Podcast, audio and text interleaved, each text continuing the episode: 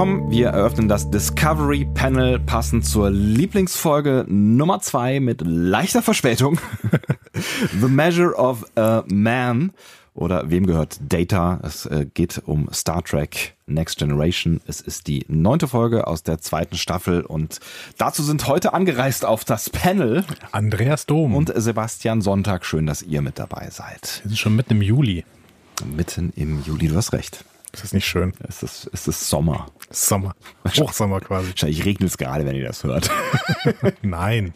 Natürlich nicht. Das Anfang Juli wird es nicht regnen. Auf gar keinen Fall. Ähm, ja, The Measure of a Man ist eine meiner Lieblingsfolgen tatsächlich. Warum erzähle ich vielleicht äh, später? Nee, erzähl mal sofort. Warum hast du die dir ausgesucht? Ich habe mir sie ausgesucht, tatsächlich auch ein Stück weit, weil wir ja äh, in der letzten Folge so ein bisschen über Ethik geredet haben, ne? Also über über Moral, über diese ganze ähm, Star Trek Geschichte, was wir ja in Discovery ähm, auch schon abgearbeitet haben, ne? So, so diese Frage, was was ist sind eigentlich so die ethischen Hintergründe ähm, von von Starfleet und da haben wir bei Discovery ja das ein oder andere Mal äh, durchaus gesagt, dass das was da passiert ist schwierig und wie es aufgearbeitet wird, vielleicht noch schwieriger am mhm. Ende. Und dazu hast du ja dann äh, passend die DS9-Folge rausgesucht, ähm, äh, In the Pale Moonlight. Ähm, wo es ja auch um schwierige Entscheidungen geht, die Cisco da trifft, die auch alles andere als als Starfleet sind eigentlich. Ja, ne? genau. Ähm, auch wenn wir nicht genau wissen, ob sie von Starfleet äh, hinterher dann auch gedeckt oder mitgetragen wurden oder nicht. Und ähm, ich finde, das ist jetzt so das, das, das krasse Gegenteil. Das ist jetzt so das ganz typische Star Trek-Szenario. Wir gehen nämlich mit unserer ganzen geballten Star Trekigen Intelligenz und mit diesem ganzen, mit dem ganzen Wertekontext auf ein Problem zu, was bisher noch nicht gelöst wurde, weil man es noch nicht lösen musste. Nämlich die Frage, ist eine intelligent denkende, handelnde, möglicherweise fühlende Maschine jetzt ein äh, Wesen, ein selbstbestimmtes Wesen? Oder ist es halt einfach nur äh, eine Maschine? Und ist es genau das, wo, wozu eigentlich ne, alle ausgezogen sind bei, bei Star Trek, nämlich um neue Lebensformen zu entdecken und sie auch zu wertschätzen und oberste Direktive, der ganze Kram und so weiter? Oder ist es halt ähm, ein, eine Maschine, die im Besitz von Star Trek ist und mit der man machen kann, was man will? Und das finde ich halt gerade so spannend. Und ich finde, diese Folge zeigt relativ gut, was Star Trek ist, was Starfleet ist, was Ethik in äh, Star Trek ist. Sehr schön. Ich würde dir nämlich an einem Punkt widersprechen und ich mag das immer, wenn ich dir widersprechen kann. Absolut. Ich würde definitiv darin widersprechen, dass die Sternenflotte hier äh, auslotet, was Ethik ist und die Sternenflotte sich hier völlig äh, sternenflottig, so wie wir uns das eigentlich vorstellen, verhält. Aber dazu später mehr, denn genau. ich habe mir diesen entsprechenden Punkt natürlich markiert. Natürlich. Wo ich ja. äh, dich äh, aufs Glatteis führen möchte vielleicht. Ich bin sehr gespannt. Ähm, der Titel, vielleicht gehen wir darauf erstmal ein. Ja, The Measure of a Man. The Measure of a Man. Ähm, ich finde, äh, wir müssen uns ein bisschen überlegen, wie man das übersetzt. Also der, man denkt erstmal der Wert eines Menschen vielleicht, aber das ist, glaube ich, ein bisschen die falsche Übersetzung. Ich glaube, man könnte es am ersten übersetzen mit, woran man einen Menschen messen kann was ja auch wiederum ganz gut irgendwie in diese ganze Diskussion passt, weil es ja hinterher dann, ähm, wir reden da gleich noch ausführlich drüber, zu dieser Gerichtsverhandlung kommt, die ja im Prinzip im Kern dieser äh, Folge steht und dann steht ja eigentlich auch im Mittelpunkt, was, was macht dann am Ende eigentlich menschliches Handeln aus? Also ist es das Menschsein an sich, also dass wir jetzt irgendwie aus Kohlenstoffen und zusammengesetzt sind, so wie wir nun mal zusammengesetzt sind oder ist es eigentlich mehr? Ja. Es wird, es wird am Ende ja auch ein bisschen, so ein bisschen metaphysisch und da bin ich auch schon auf deine, deine äh, äh Religionsperspektive gespannt. Definitiv, äh, sie, äh, die, die Sternenflotten äh, Admirale, nee, Offizierin, Commander, Juristin glaube ich einfach, ja. Äh, ne? Wird äh, auf jeden Fall, geht dann, sagt ja sogar das Wort, ah, das ist alles ein bisschen metaphysisch hier. Ähm, Stimmt, aber ja. das, das äh, Zitat erstmal, das ist äh, in der Philosophiegeschichte ewig äh, schon, ähm, wird das quasi drum gereicht. Woran man einen Menschen messen kann? Genau, schon, mhm. schon Platon hat quasi gesagt, uh, the matter of man is what he does with power. Ah. Also, ähm, ne, also Macht, äh, an, an Macht entscheidet sich quasi, woran man einen Menschen messen kann. So, mhm. ne? ähm, Samuel Johnson hat, the true measure of man is how he treats someone who can do him absolutely no good, mhm. gesagt. Ähm, und am bekanntesten, deswegen, ich glaube, das ist ein direktes Zitat, äh, am bekanntesten ist die Version von Martin Luther King. Der äh, nämlich gesagt hat, The ultimate measure of man is not where he stands in moments of comfort and convenience, but where he stands at times of challenge and controversy. Ah, spannend. Okay. Und ich denke ja. mal, dass sie sich darauf beziehen, auf diese Martin Luther King äh, Ansprache, denn tatsächlich gibt es ähm, in, in den USA ganz, ganz viele auch Plaketten, wo diese, dieses Zitat hängt und es wird sehr, sehr stark rumgereicht. Also es ist so ein Zitat, was auf jeden Fall in der amerikanischen Kultur sehr, sehr oft zu finden ist, hm. an verschiedensten Stellen. Spannend. Total. Was, was du alles auch weißt, ja. Das Drehbuch ist von Melinda M. Snodgrass. Vielleicht sprechen wir mehr über dieses Drehbuch als über den Regisseur. Das, der Regisseur ist nämlich äh, Robert Shearer ja. oder Robert Scherer. Äh, der ist im März dieses Jahres verstorben mhm. ähm, und äh, der ist einfach ein Regisseur diverser TNG-Episoden, hat insgesamt 14 gemacht, das sind ganz verschiedene dabei. Äh, da kann man jetzt keinen besonders, ähm, ja, kein, keine ein besondere Handschrift erkennen. Genau. Ja. Er hat dann noch DS9 und Voyager ein bisschen was gemacht. Mhm. Also ist einfach ein, typischer Star Trek-Regisseur. Mhm. Ähm, Wurde allerdings auch öfter mal interviewt über diese Folge, als, also mhm. als Regisseur von äh, Measure of Man. Ah, okay. ähm, weil diese Folge wirklich auch einen großen Impetus gehabt hat später. Aber Melinda Snodgrass ähm, hat ein Writers Guild of America Award, zumindest eine Nominierung dafür, für diese Episode bekommen. Mhm.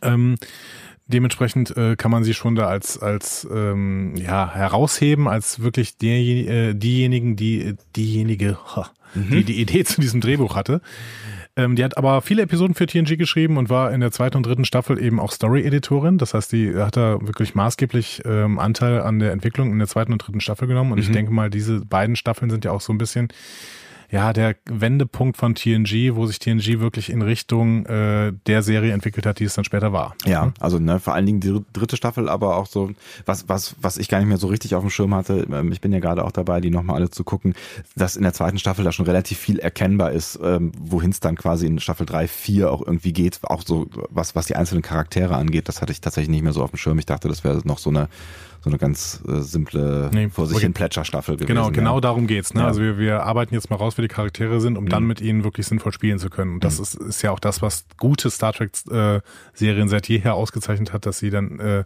eben so einen so ein Cast aufbauen, mit dem dann ganz klar gespielt werden kann und wo dann auch viel, ganz viel Ungesagtes im Hintergrund stehen kann. Das hat man in der letzten Folge schon mal ein bisschen gesagt. Genau. Ne? Und das ist auch so ein bisschen das, was uns ja dann, äh, hat mir auch in der letzten Folge, glaube ich, gesagt, so ein bisschen noch das, was uns an Discovery fehlt und möglicherweise, ja, also worauf wir hoffen am Ende, dass es dann äh, vielleicht aufgebaut wird dann ja, definitiv. in der nächsten Staffel. Genau. Aber wir werden trotzdem vielleicht gleich nochmal auf Drehbuch und Regie äh, auch gucken wollen müssen. Also ich zumindest, also ich frage mich nämlich an ein, zwei Stellen, ähm, auch wenn wenn es eine meiner Lieblingsfolgen ist, warum ein, zwei Sachen nicht so funktionieren, wie sie eigentlich mhm.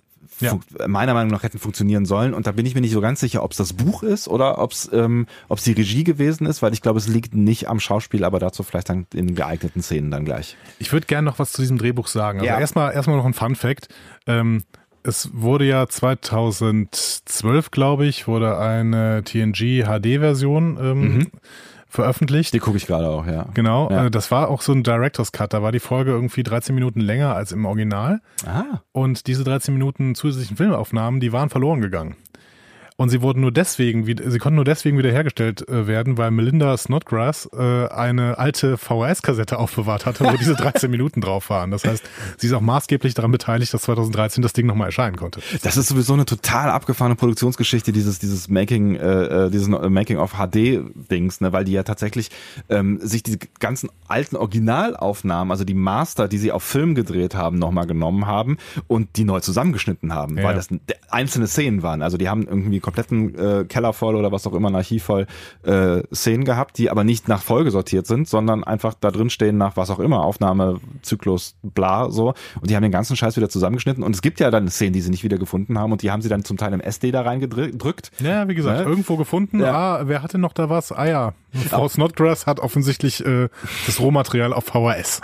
Jetzt habe ich aber tatsächlich nicht die HD-Version äh, auf der Remastered geguckt, sonst hätten wir ja möglicherweise unterschiedliche Versionen gesehen, sondern die Netflix-Version. ich auch, genau. Hm. Das heißt, wir reden aber über die gleiche Folge. Wir reden über die 40 Minuten lange Folge. Dann genau. ist ja, hm. dann, dann ist äh, ja schon mal alles safe. Aber dann muss ich mir ganz dringend als Hausaufgabe nochmal die, die HD-Folge angucken. Allgemein habe ich mir Gedanken gemacht, woher denn Snodgrass überhaupt ihre Inspiration hatte. Und da bin ich auf eine Science-Fiction-Kurzgeschichte äh, äh, gestoßen. Mhm nämlich von Stanislav Lem, die Geschichte gibt es sie, Mr. Johns. Mhm. Jetzt werden vielleicht äh, viele ähm, Schüler aufhorchen, weil die ganz oft im Philosophieunterricht in der Schule mal äh, thematisiert wird, wenn es darum geht, ähm, was ist eigentlich, was ist eigentlich der Mensch, was macht den Menschen aus und was ist äh, KI ähm, im Vergleich dazu ähm, in der Geschichte beschreibt Stanislav Lem einen Gerichtsprozess. Mhm. Ja, also Nachtigall, ich höre dir trapsen. Ja, so. ähm, und zwar der Rennfahrer Harry Johns hat beruflich bedingt natürlich ein erhöhtes Aufkommen an Verkehrsunfällen. ne? Und ähm, damit einhergehend hat er auch ähm, verschiedenste Prothesen und kommt schließlich an den Punkt, an dem wirklich jedes einzelne biologische Körperteil durch ein maschinelles ersetzt worden ist. Ah. Sie sprechen dann eben auch über verschiedenste Gehirn, äh, Gehirnversionen, äh, die er dann auch mal ausprobiert hat. Ähm, Abgefahren. Vor Gericht entspinnt sich dann so ein Streit. Johns hat offenbar nicht alle Rechnungen der Prothesen bezahlt mhm. und der Hersteller ähm, fordert die wieder ein und reklamiert deswegen, Harry Johns sei sein Eigentum. So. Ähm, mhm. Und die Firma will ihn deswegen zu Werbezwecken einsetzen. Ne? Mhm. Äh, Johns selber besteht auf Menschenrechte, und die Frage ist dann, ist er denn überhaupt noch ein Mensch? Und wenn nein, wo ist ihm das Menschsein abhanden gekommen, als äh, nach und nach seine Organe durch robotische Einzelteile ersetzt wurden? Spannend. Und ich finde, ähm, es, ist auf der erst, es ist erstmal ein Gerichtsprozess. Mhm. Es ist genau dasselbe Thema. Es wird exakt diese Frage gestellt, gibt es ihn eigentlich noch? Mhm. Ne? Ähm, und ähm, ja, ja, es geht eben auch um Eigentumsrechte. Ne? Äh, hat die Firma eventuell Eigentumsrechte an ihm, obwohl er eben auch ein Bewusstsein hat? Ne? Wobei es ja tatsächlich auch schon andere Serien gab, die dieses Genre quasi aufgegriffen haben. Ich erinnere an die brillante Serie der 6 Millionen Dollar Mann. Ich weiß nicht, ob du sie, es gab noch ein, ein äh, Prequel, ein Sequel. Vor meiner oder, Zeit, glaube ich. Es gab noch die 7 Millionen Dollar Frau. Ähm, da da ging es halt Robin auch, Williams, oder? Robin Williams? Nee. War, war der nicht der 6 Millionen Dollar Mann? Nee, das war, das war so ein Typ, der aussah so ein bisschen wie aus äh, hart, äh, hart, hart, aber herzlich, hieß die Serie so. 6 Millionen Live-Recherche. Harz aber herzlich. Harz aber herzlich, Gott. Das ist Dokus auf Vox. oh je.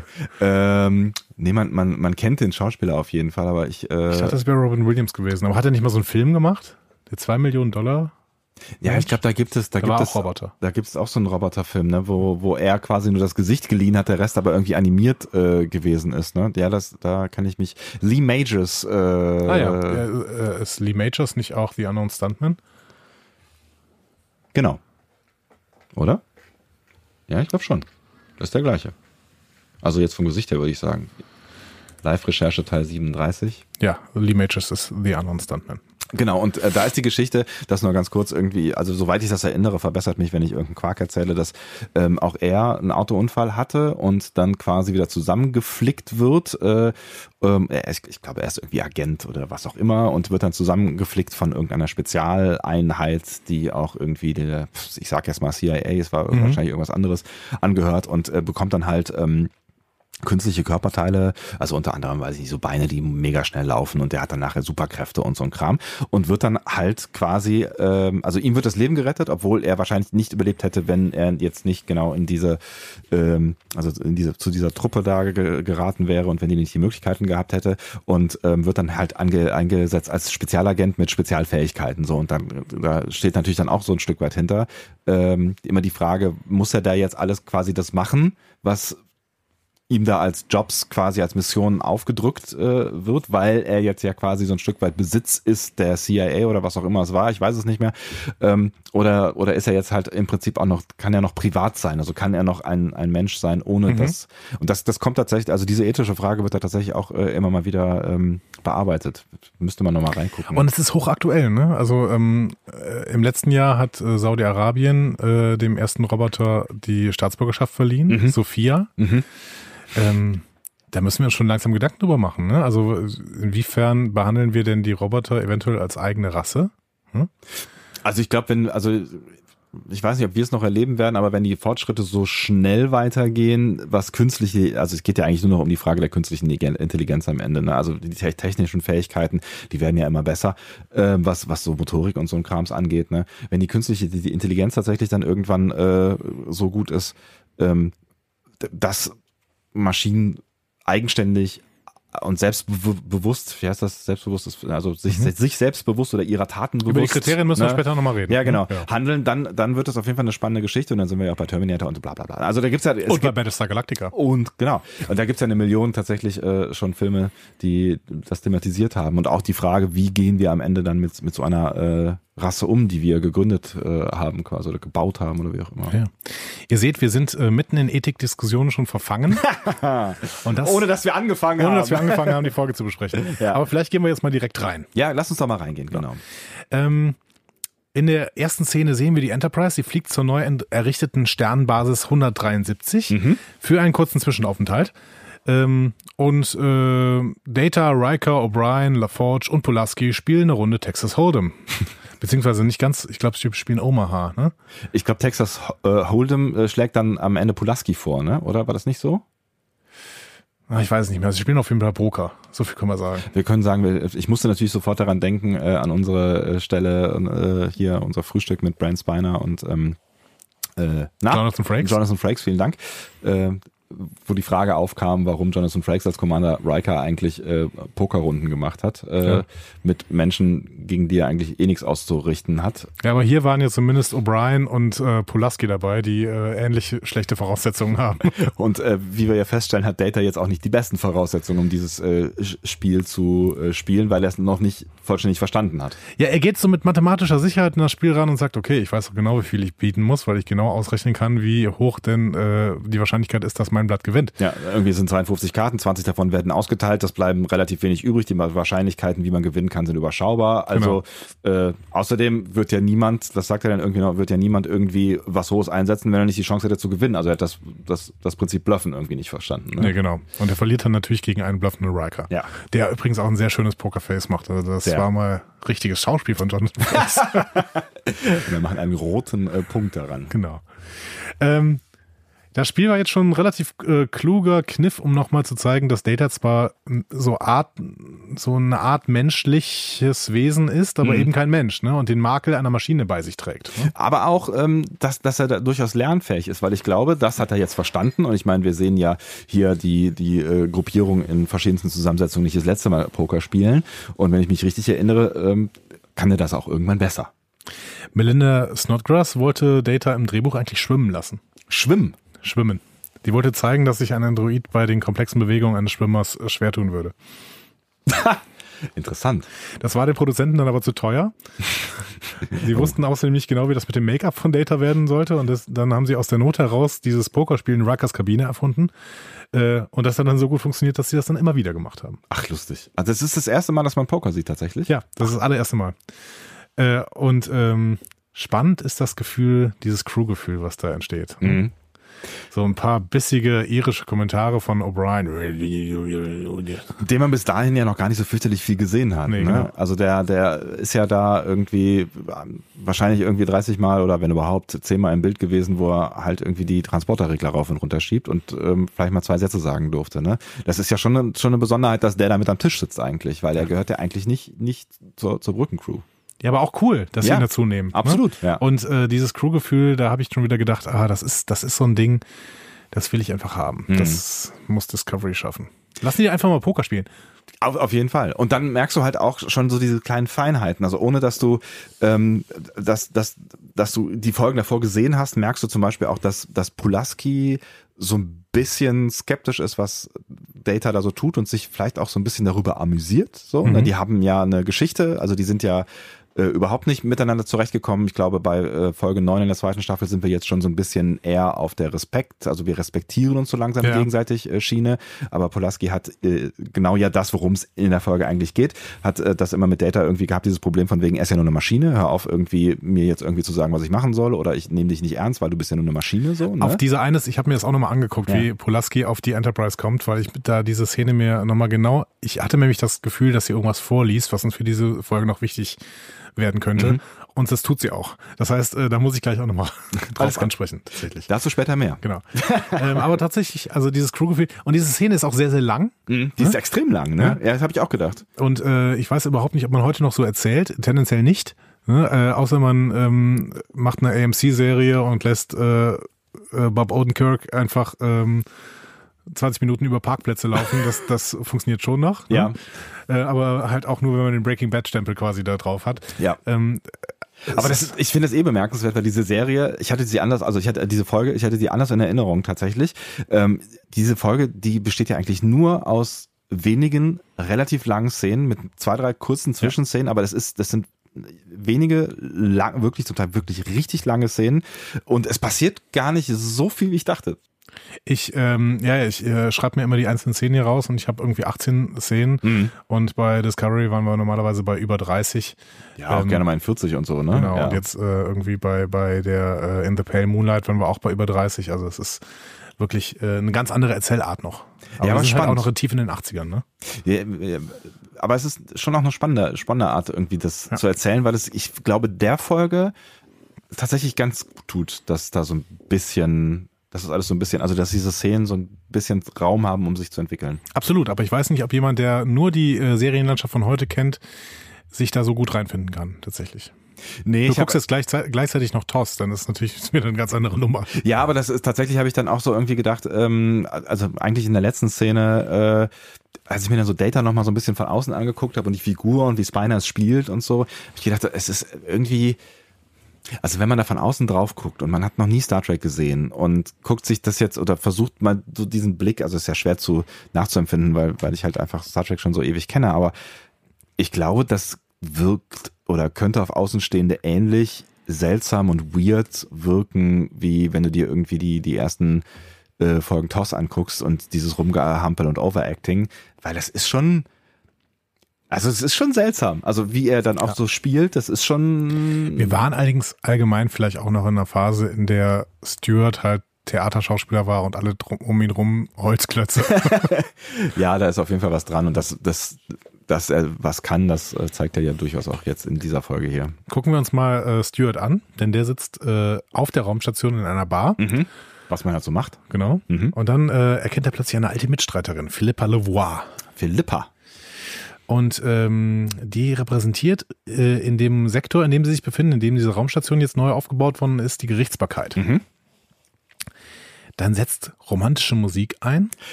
Mhm. Das merken wir uns schon mal. Genau. Setzt romantische Musik ein. Das ist ein und wichtiger Punkt. Lange Blicke mhm. zwischen Picard und Levoir. Und ich denke, was wollen die uns jetzt suggerieren? Das ist Picard. Der hat, der hat kein Liebesleben. und, und wenn, dann, na, egal. Genau. Ja. Ähm, aber offensichtlich die Spannung, die dann entsteht, das ist offensichtlich passive, äh, passive Aggression irgendwie, ähm, die sich dann relativ schnell verbal auch entlädt.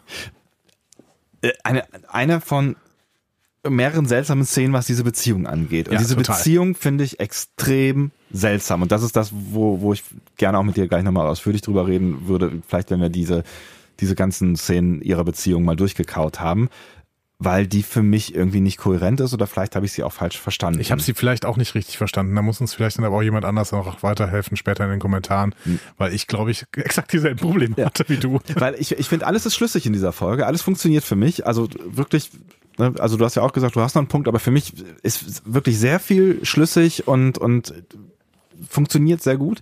Aber diese Beziehung raff ich nicht. Ja. Weil diese romantische Musik suggeriert mir, dass da irgendwie irgendwie was von Gefühlen ist und dann gibt's ja, ne, ich greife ganz kurz vor, gibt's ja auch dieses Streitgespräch im Anschluss, was wir gleich noch in ausführlich haben und dann sagt sie hinterher, dann kommen sie hinterher auf den Punkt so von wegen, du kannst mich ja nochmal zum Essen einladen und du bist noch immer so sexy, was überhaupt nicht zu diesem restlichen Verhalten passt. Aber gut, wir müssen da gleich nochmal ausführlich drüber sprechen. Wir gehen jetzt quasi ja. direkt in diese Szene rein, denn ja. wir haben dazwischen das Intro und dann kommt eben äh, dann sitzen Louvois und Picard, die sich gerade noch Stühle um die Ohren hauen wollten, mit ein, äh, einen Kaffee trinken zusammen. Mhm.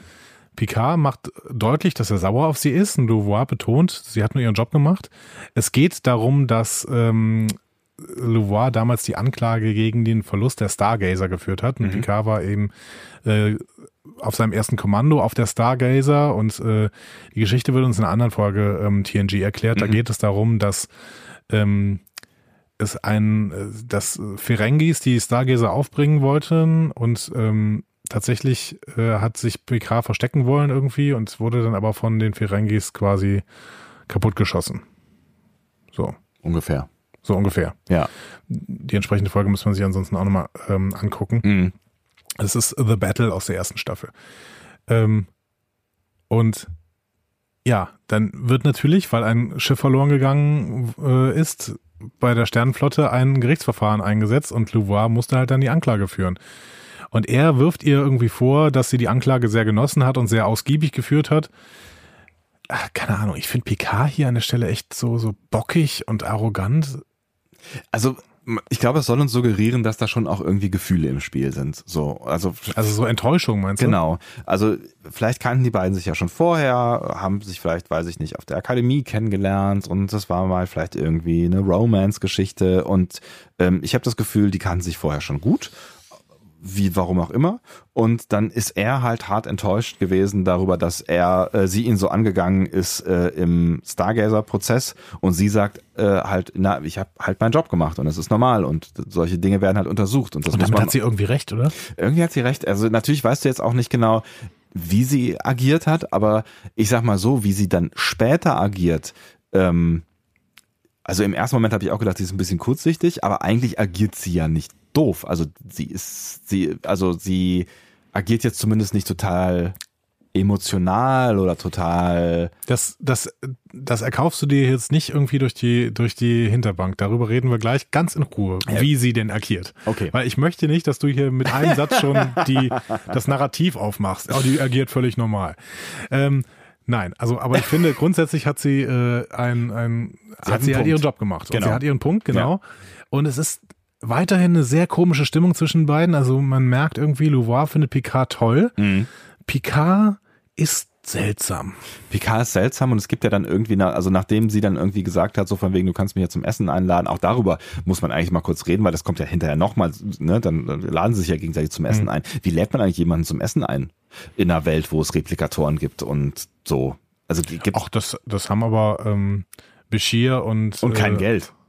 Bashir und Garak auch immer gut äh, miteinander geschafft. Ja, auf DS9, aber da ist die, da ist die Welt ja noch eine andere. Da gibt's ja auch, also da gibt's ja noch Geld, da gibt's ja goldgepresstes Latino. Also so auf einer Stern, Stern, Sternflottenbasis, meinst du, da gibt's Restaurants, wo man ja, man, muss nicht, man muss doch nicht zahlen. Das, es geht doch nicht unbedingt.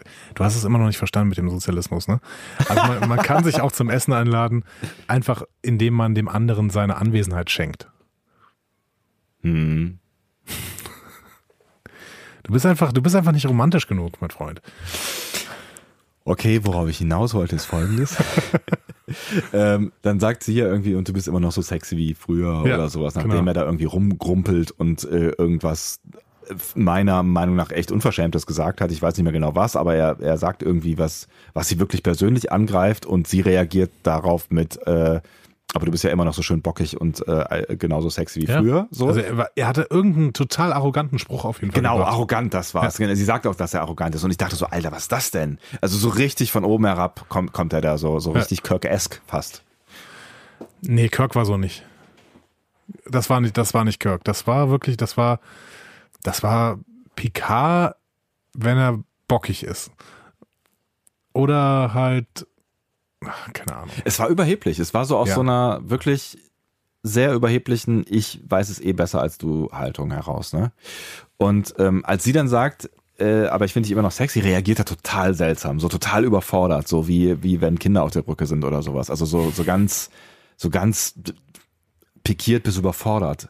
Und das, diese Bandbreite von seltsamen Regungen in dieser Szene von, von Picard, die ist wirklich bemerkenswert. Die Szene hat, muss ich ehrlich sagen, bei mir überhaupt nicht so gut funktioniert, weil, weil es so eine seltsame Stimmung war und ich überhaupt nicht wusste, wo die Serie, wo die, wo die Folge äh, mit mir hin will, mit dieser Stimmung, meine ich. Ja. Ähm, es kommt dann Gott sei Dank die Erlösung. Admiral Nakamura kommt mit äh, Commander Maddox ja. an den Tisch und stellt diesen vor. Äh, und dann sagen sie, ja, jetzt gehen wir die Enterprise anschauen. Er freut sich wie Bolle. Im Prinzip ist bis zu dieser Szene nicht wirklich was passiert. Nee. Sieben Minuten dreißig habe ich mir aufgeschrieben. ja, du hast recht. Es ist bis dahin nichts passiert. Von 40 Minuten. Das heißt, wir haben ein Viertel fast der, der äh, Folge rum und es ist nichts passiert. Sehr interessant. Ja, und vor allen Dingen passiert ja weiter nichts. Ne? Also das, äh, die nächste Szene, die startet ja auch mit relativ viel nichts am Anfang noch. Ja, ne? weiß ich nicht. Also sie kommen dann auf die Brücke. Mhm. Und Maddox ist mit den Blicken total fixiert auf Data und es ist auch äh, so gefilmt, dass wirklich immer nur die beiden so ein, ähm, so ein Ding haben irgendwie. Ja, Data merkt das ja auch und dreht sich um und so. Genau. Ne? Und, und äh, ja, nimmt ihn wahr und ähm, die beiden kennen sich ja offensichtlich. Genau, auch. da kommt dann auch so ein bisschen äh, so, so eine dramatische Musik. Mhm. Ähm, Maddox macht dann deutlich, äh, er möchte mit Data arbeiten. Mhm.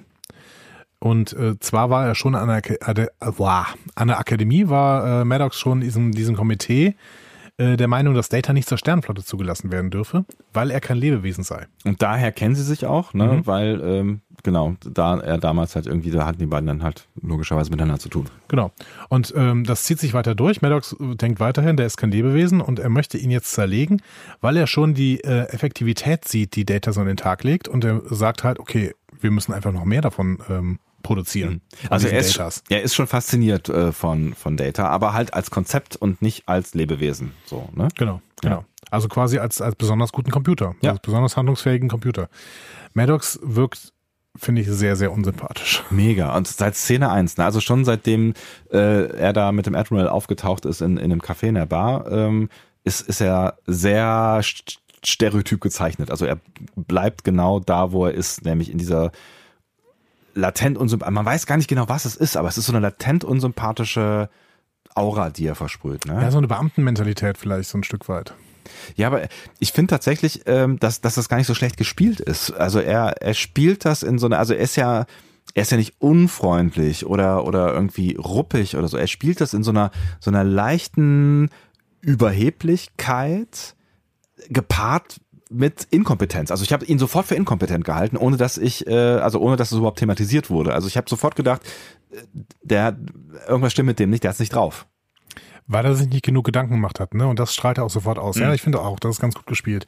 Ich habe aber auch in dieser Szene wieder gedacht, diese Folge ist nicht unbedingt so gut gealtert, weil äh, tatsächlich in dem Moment, wo Nakamura das Gespräch auf Data bezieht, ähm, setzt so düstere Sinti-Musik ein.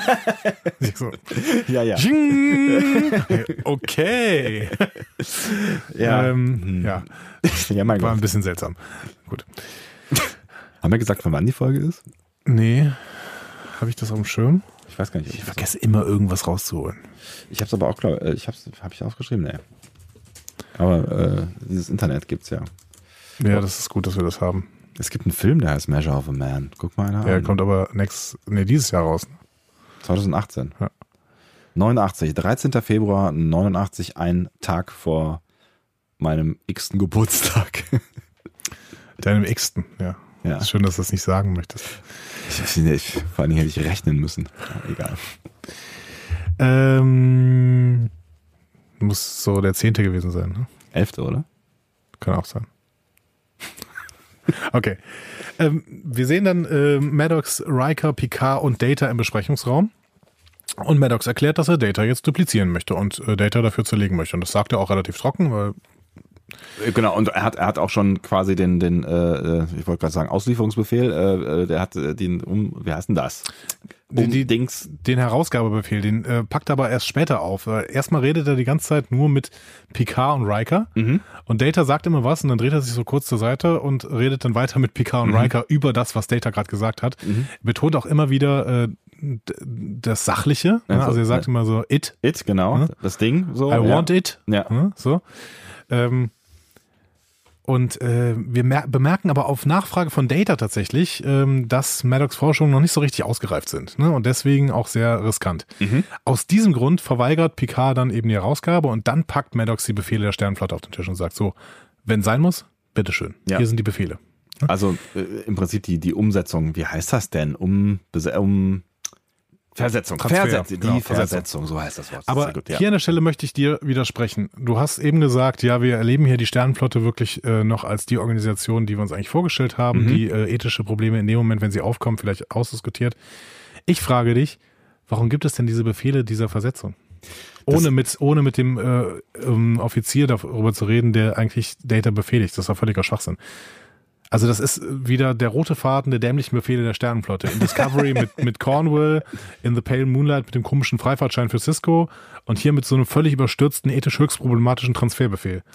Ja, ähm, jetzt wo wir gerade drüber geredet haben, ähm, du, du hast völlig recht. Also wo ich mich eben drauf bezogen habe, ist halt genau diese Entwicklung der Gedanken, die sich dann hinterher gemacht werden. Aber dass man die sich nicht schon vorher gemacht hat, ähm, Ja, das ist problematisch, das stimmt schon. Aber vielleicht äh, hat man sie sich einfach vorher nicht gemacht. Und vielleicht ähm, war in der Sternflotte ähm, auch noch nicht so ganz klar, weil ich meine, Data ist ja äh, die meiste Zeit auf der Enterprise irgendwo unterwegs gewesen.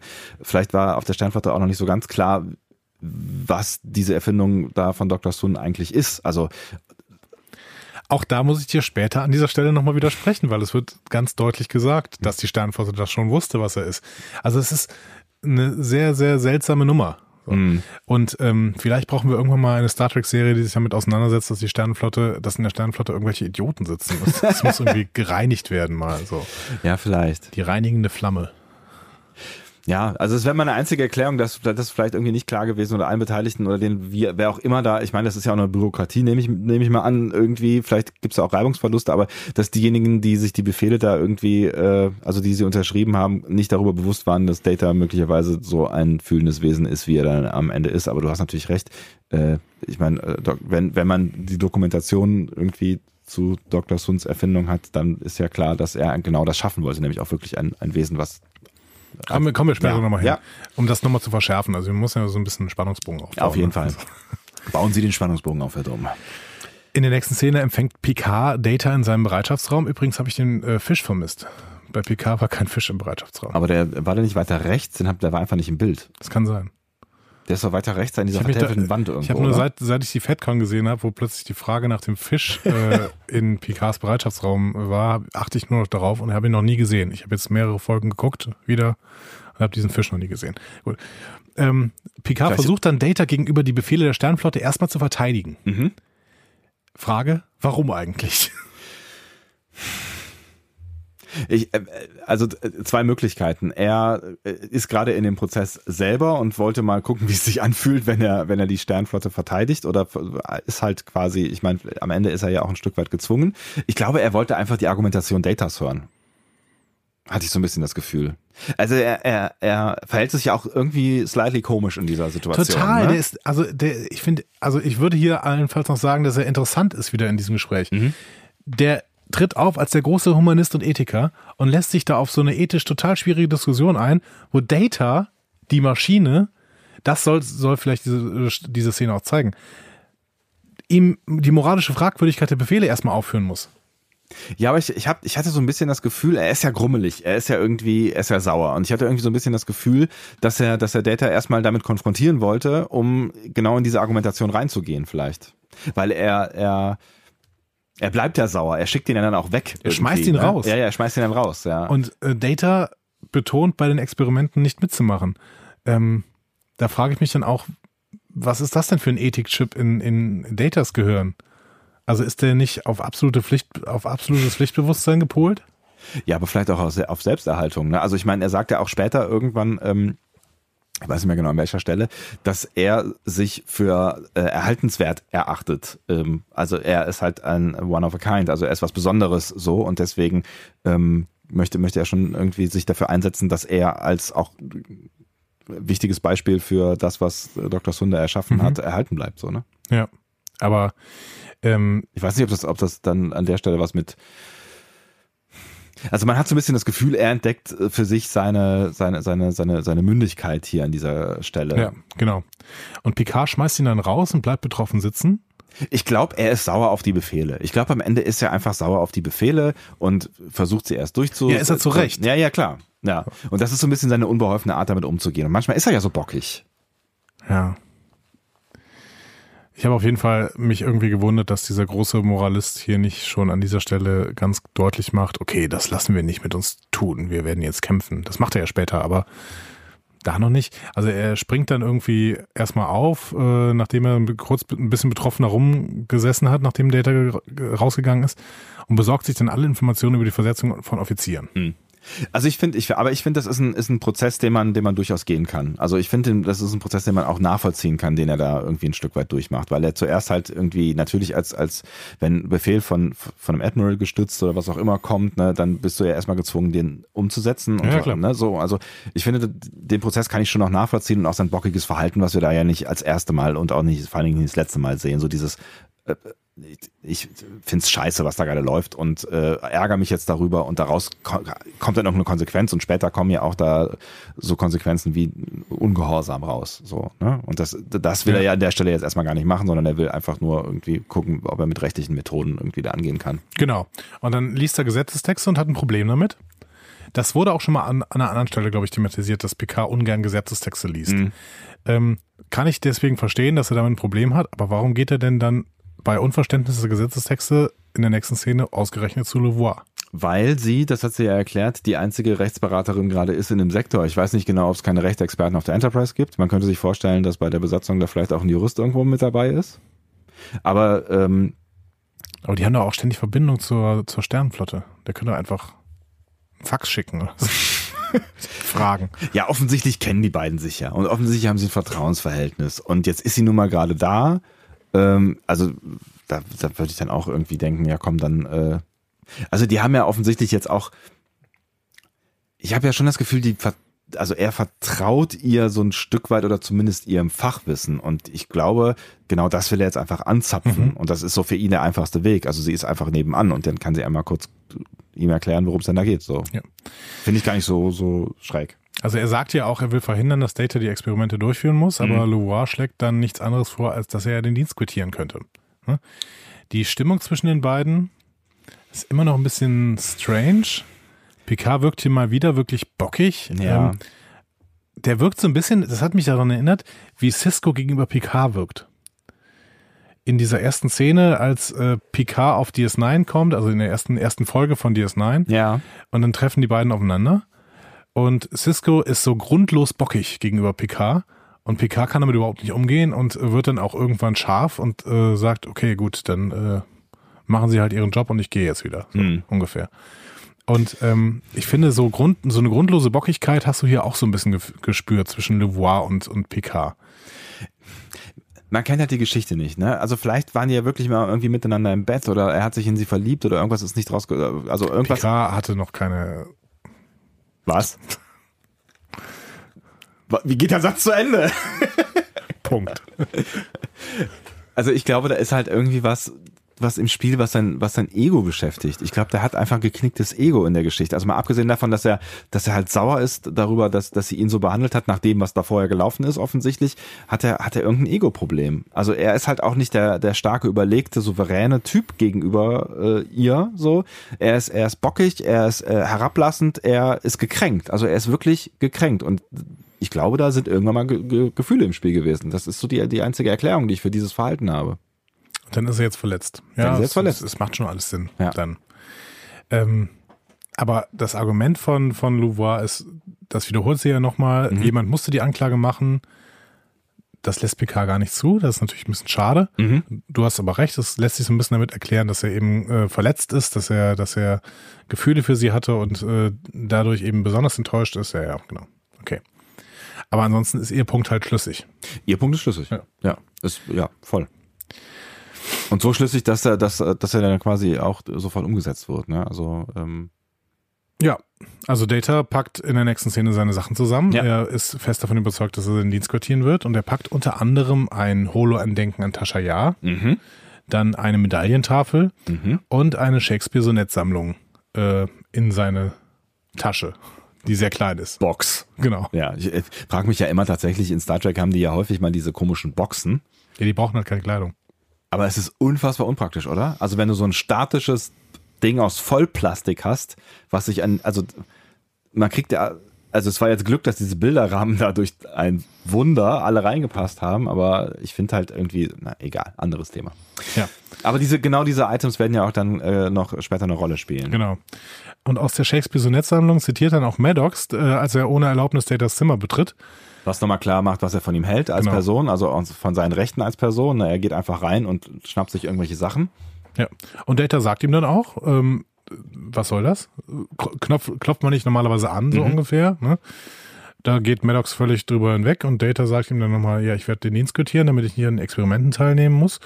Und Maddox bleibt ganz gelassen und sagt, nö, können sie nicht. Mhm. So. Ähm, so mit dem, mit, mit dem äh, Hintergedanken schon so, äh, du bist ja keine Person, du kannst ja keinen ja. Dienst quittieren. Aber er ne? versucht Data schon nochmal auch Argumente zu geben. Ne? Also er versucht Data schon nochmal zu überzeugen, ja, aber es wird doch alles gespeichert. So. Also alles, was du in deinem Kopf hast, wird gespeichert mhm. und es wird eben auf diesen Datenträgern ähm, aufbewahrt. Und da kommt vielleicht so eine erste philosophische Dimension der Folge rein, ne? mhm. weil Data dann sagt, ja, mein Wissen wird gespeichert, aber nicht meine persönlichen Erfahrungen. Und ähm, die Frage ist, so eine philosophische Frage wäre, wenn ich all mein Wissen downloaden und wieder uploaden könnte, wäre dann das Wesen, in das ich das Wissen lade, mhm. mit mir identisch? Mhm. Data würde sagen nein, ne? weil er äh, sagt, die persönlichen Erfahrungen fehlen, äh, an die, die ich mein Wissen äh, in denen ich mir das Wissen angeeignet habe. Das heißt, es fehlen so ein bisschen die Verknüpfungen zur realen Welt. Mhm, so. Genau. Ne? Das ist, finde ich, schon mal ein sehr äh, spannender Aspekt, der da schon mal aufgemacht wird. Was ich auch ganz spannend finde, ist, das ist so der erste Punkt, wo Maddox so ein bisschen versucht, mit ihm zu interagieren und mhm. ihn von seiner Idee zu überzeugen, was ja im Prinzip ein Strategiewechsel ist zu dem, was vorher passiert ist, weil da also das ist ja quasi so der erste Moment, wo er dann irgendwie ähm, mehr oder weniger damit zugibt, dass er es gut finde, fände, wenn Data quasi mit ihm kooperiert und damit ist er, ist er ja quasi, also damit verhandelt er es erstmal auf Augenhöhe. Also ja. er spricht ihn auch das erste Mal mehr oder weniger direkt an, so, ne? Total. Ja. Ähm, ich bin mir nicht so sicher, also weil Data hat ja keine Emotionen, ne? Das wird ja in einer späteren Folge nochmal thematisiert, dass er irgendwie seinen Emotionschip finden muss und sowas. Er findet ihn ja dann auch in Star genau. Trek 8, glaube ich, ne? Ja, in irgendeinem Kinofilm, ja. genau. Aber dementsprechend auch nach der Serie, ja, soweit genau. ich das weiß, ne? Mhm. Ähm, dann ist doch die wirklich, diese philosophische Frage ist doch dann noch spannender. Also, gibt es denn persönliche Erfahrungen jenseits von Emotionen, die äh, ich mache und die nichts mit Wissen zu tun haben? Es hat was mit Verknüpfungen zu tun, oder? Also es hat am Ende, glaube ich, irgendwie was mit, aber ich meine, es, Verknüpfungen sind ja vielleicht auch digital abbildbar. So. Also es ist, es ist, es ist eine mega spannende Frage, weil wenn, wenn ich jetzt halt irgendwie weiß, weiß ich nicht, das Telefon, das äh, hier vor mir liegt, funktioniert halt, indem ich irgendeinen Knopf drücke und dann geht ein Display an und dann kann ich hier Tasten drücken und dann wählt das eine Nummer. Ähm, das ist dann Wissen, aber wenn ich damit jetzt halt irgendwie einen Anruf dann direkt verknüpfe, den ich mit irgendwem hatte und der persönlich war, ist das dann, ist das dann schon eine Emotion? Ist das dann schon eine gute Erinnerung? Oder ist es, äh, das ist eben die Schwierigkeit. Es ist total schwierig, das, das wirklich voneinander abzugrenzen. Aber er hat, also das, das Lustige ist ja. Also, also vielleicht ist, Entschuldigung, vielleicht ist ja? es so, so, eine Art Wertekosmos irgendwie. Er sagt mhm. ja später auch, wenn er irgendwie äh, auf Tascha angesprochen wird, sagt er ja, ja, wir haben eine besondere Beziehung gehabt. Äh, er betont dann auch eine intime Beziehung, da kommen wir später noch zu, aber der, ähm, vielleicht ist dann irgendwie so, okay, ich habe in meinem, in meinem Gesamtzusammenhang gelernt, was Tascha für einen Wert für mich haben kann mhm. oder was sie hat. Ähm, dementsprechend weiß ich auch, dass ich noch eine gewisse Art von Trauer zeigen kann, weil das halt menschliche Eigenschaft ist. Das mag alles noch nichts mit Gefühlen zu tun haben, sondern mit Deutungen von Situationen. Aber andererseits kann man das doch auch wirklich abspeichern, oder? Es ist eine total schwierige Frage, aber das ist eine total schwierige Frage, die in der Figur Data am Ende drin steckt, weil aus welchem Grund ähm, aus welchem anderen Grund als aus Nostalgie pickt er sich random irgendwelche Sachen aus, um sie einzupacken? Also Erinnerungen. Also wozu braucht er Erinnerungen? Ich meine, er hat das ja alles gespeichert, so, ne? Ja. Und das, das hat ja, also Nostalgie ist ja eine Emotion oder, oder ne, auch so dieses Erinnerungsding, so. Und Dinge wertzuschätzen und auch Freundschaften und so. Also zu sowas ist er ja offensichtlich alles fähig. Und deswegen finde ich, ist das gar nicht so richtig. Er ist nicht Spock. Also ich finde, er ist, er ist häufig emotionaler gezeichnet als Spock. Mhm. Ja, stimmt. Und deswegen. Ist, dann ist aber vielleicht die Diskussion mit dem Emotionschip so ein bisschen inkohärent. Ja, ich, ich finde, das ist am Ende. Also ich finde, äh, ich glaube, dass das Data da schon irgendwie zu irgendwelchen Basisemotionen mit der Zeit auch immer mehr fähig ist und die auch zeigt. Und ich meine, er arbeitet ja auch an seinem Humor, was weniger gut funktioniert, aber ähm, ja. ihm bedeuten ja Menschen irgendwas, ihm bedeuten Dinge irgendwas. Und das vielleicht nicht das Phipps Asmussen Witzebuch lesen sollen vorher. Aber ja, das, aber das ist natürlich auch äh, dann, dann die Frage, wie hat man ihn damals angelegt, wie hat man ihn gezeichnet? Und ja, offensichtlich, ja, genau. ne, offensichtlich ist er, ist er vielleicht auch aus praktischen Gründen ähm, zu, also zu mehr Emotionen fähig als. Müsste man sich nochmal ja. vielleicht die Data-Folgen angucken, wo auch, wo es auch um seinen äh, Schaffer geht und um Lore und sowas. Ja. Ähm, aber das sind auch nicht so gute Folgen. Deswegen, ja, leider nein. So. Hm. Ja, leider nein. Okay, ähm, Maddox kriegt das jetzt alles mit und klagt dann bei äh, Captain Louvois auf Herausgabe von Data. Und er wirft Picard und später auch Louvois vor, sie würden Data vermenschlichen, mhm. obwohl er doch eine Maschine sei. Louvois will herausfinden, ob Data der Sternenflotte angehört oder ihr eben gehört. Mhm. Spannender Unterschied. So, hier kommen wir nochmal zu dem Punkt von äh, Dr. Polaski. Mhm. Ich habe nochmal genau mir das angeguckt. Auf der, in der ersten Folge, in der Polaski aufs Schiff kommt, ich glaube, das ist auch Staffel 2, Folge 2 oder 1. Ich glaube, es ist eins sogar, ja. Kann auch 1 gewesen Ja. sein. Mhm. Da reagiert sie ja sehr, sehr seltsam auf Data und Mhm. sagt, äh, eine Maschine und sowas. Ähm, und sie sagt dann aber auch gleichzeitig, sie las, liest dann diese Sternflottenakte und sagt, ach ja, hier steht ja, dass sie lebendig sind. Mhm. So. Wenn in der Sternflottenakte steht, dass Data lebendig ist, dann ist dieses ganze Verfahren völlig unsinnig. Also es ändert jetzt überhaupt nichts an der philosophischen Kraft der Verhandlungen, die, aber die Prämisse ist konstruiert. Das ist doch, wenn, in der, wenn die Sternflotte schon festgestellt hat, dass Data lebendig ist, dann müssen wir diese Diskussion nicht führen. Na, also ich meine, du kannst ja auch Dinge besitzen, die lebendig sind. Also als Zirkus besitzt du einen Elefanten, der lebendig ist oder als Zoo oder was auch immer. Ja, aber der Elefant, ja, Dem würdest du jetzt nicht in das eigene Recht auf Selbstbestimmung, äh, also wenn der sagt, du, ich habe keine Lust mehr in diesem Gehege zu sein, ich möchte gerne ähm, lieber jetzt in Richtung Afrika laufen, dann hat äh, letztens ein Elefant gemacht ist das so? in Neuwied. Ach was, Da war Zirkus Krone Mhm. und der Elefant äh, ist irgendwie ausgebüxt und durch so ein Wohngebiet gelaufen. Schön. Kann man sich bei Twitter ein sehr, sehr schönes Video von angucken. Neuwied ist wo? Äh, bei Koblenz. Ah was, schön. Ähm, dann würdest du ja auch nicht mit dem Elefanten diskutieren und sagen, so, also wenn man sich verstehen würde, ja, äh, ja aber Doch, jetzt- wenn man sich verstehen würde, eben schon. meinst du? Ja, ja, klar. Meinst du, äh, nein. Natürlich, wenn, die, wenn er die Sprache sprechen würde und seine Freiheitsgedanken artikulieren könnte, Das heißt, im, im, am Ende liegt es nur an Kommunikation? vielleicht. Also, also ist Kommunikation. Selbstbewusstsein und Bewusstsein Ja, aber ein, und Intelligenz. ein Elefant ist sich selbstbewusst. Also so, ne? Das sind wir wieder beim, bei dem Affenthema. Also d- d- der weiß Ja, dann sollte man die vielleicht nicht einsperren. Ja, Komm, wir bei gehen, wir gehen jetzt noch zum Zoo und befreien die Elefanten.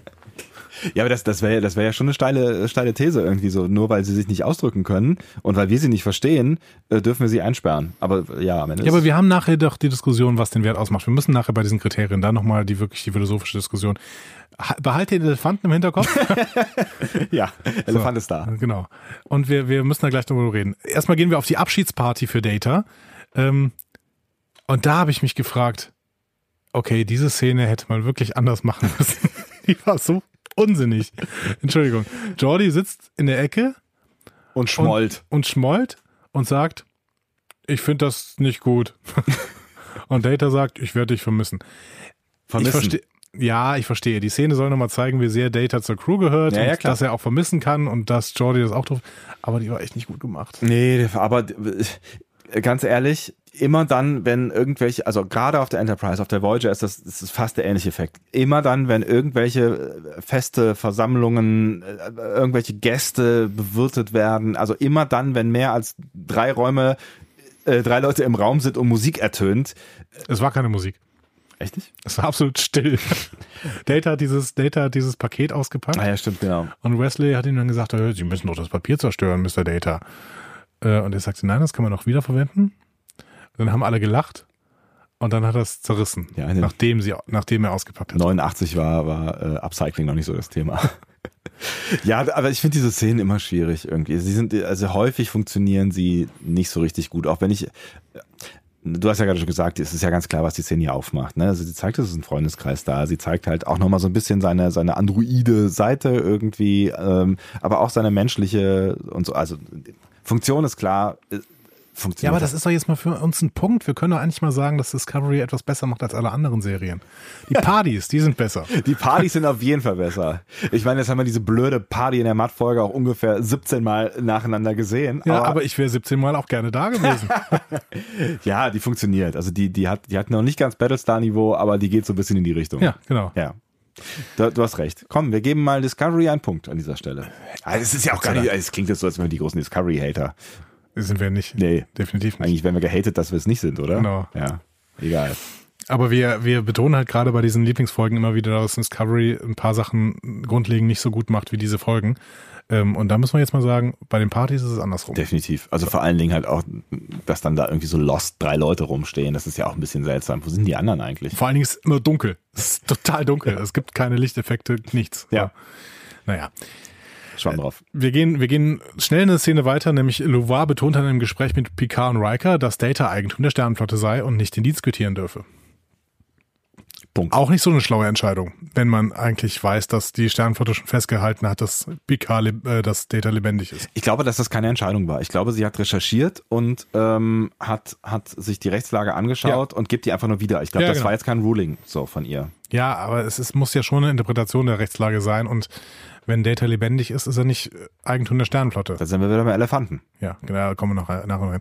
Hast du eigentlich gemerkt, dass Louvois ein ähm, popkulturelles Zitat benutzt? Äh, nee.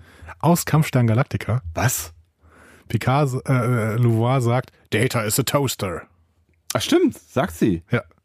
Ah, das ist mir, das ist, also mir ist das aufgefallen, aber ich hätte jetzt, ich habe da gehabt gedacht, irgendwie, das ist vielleicht so ein.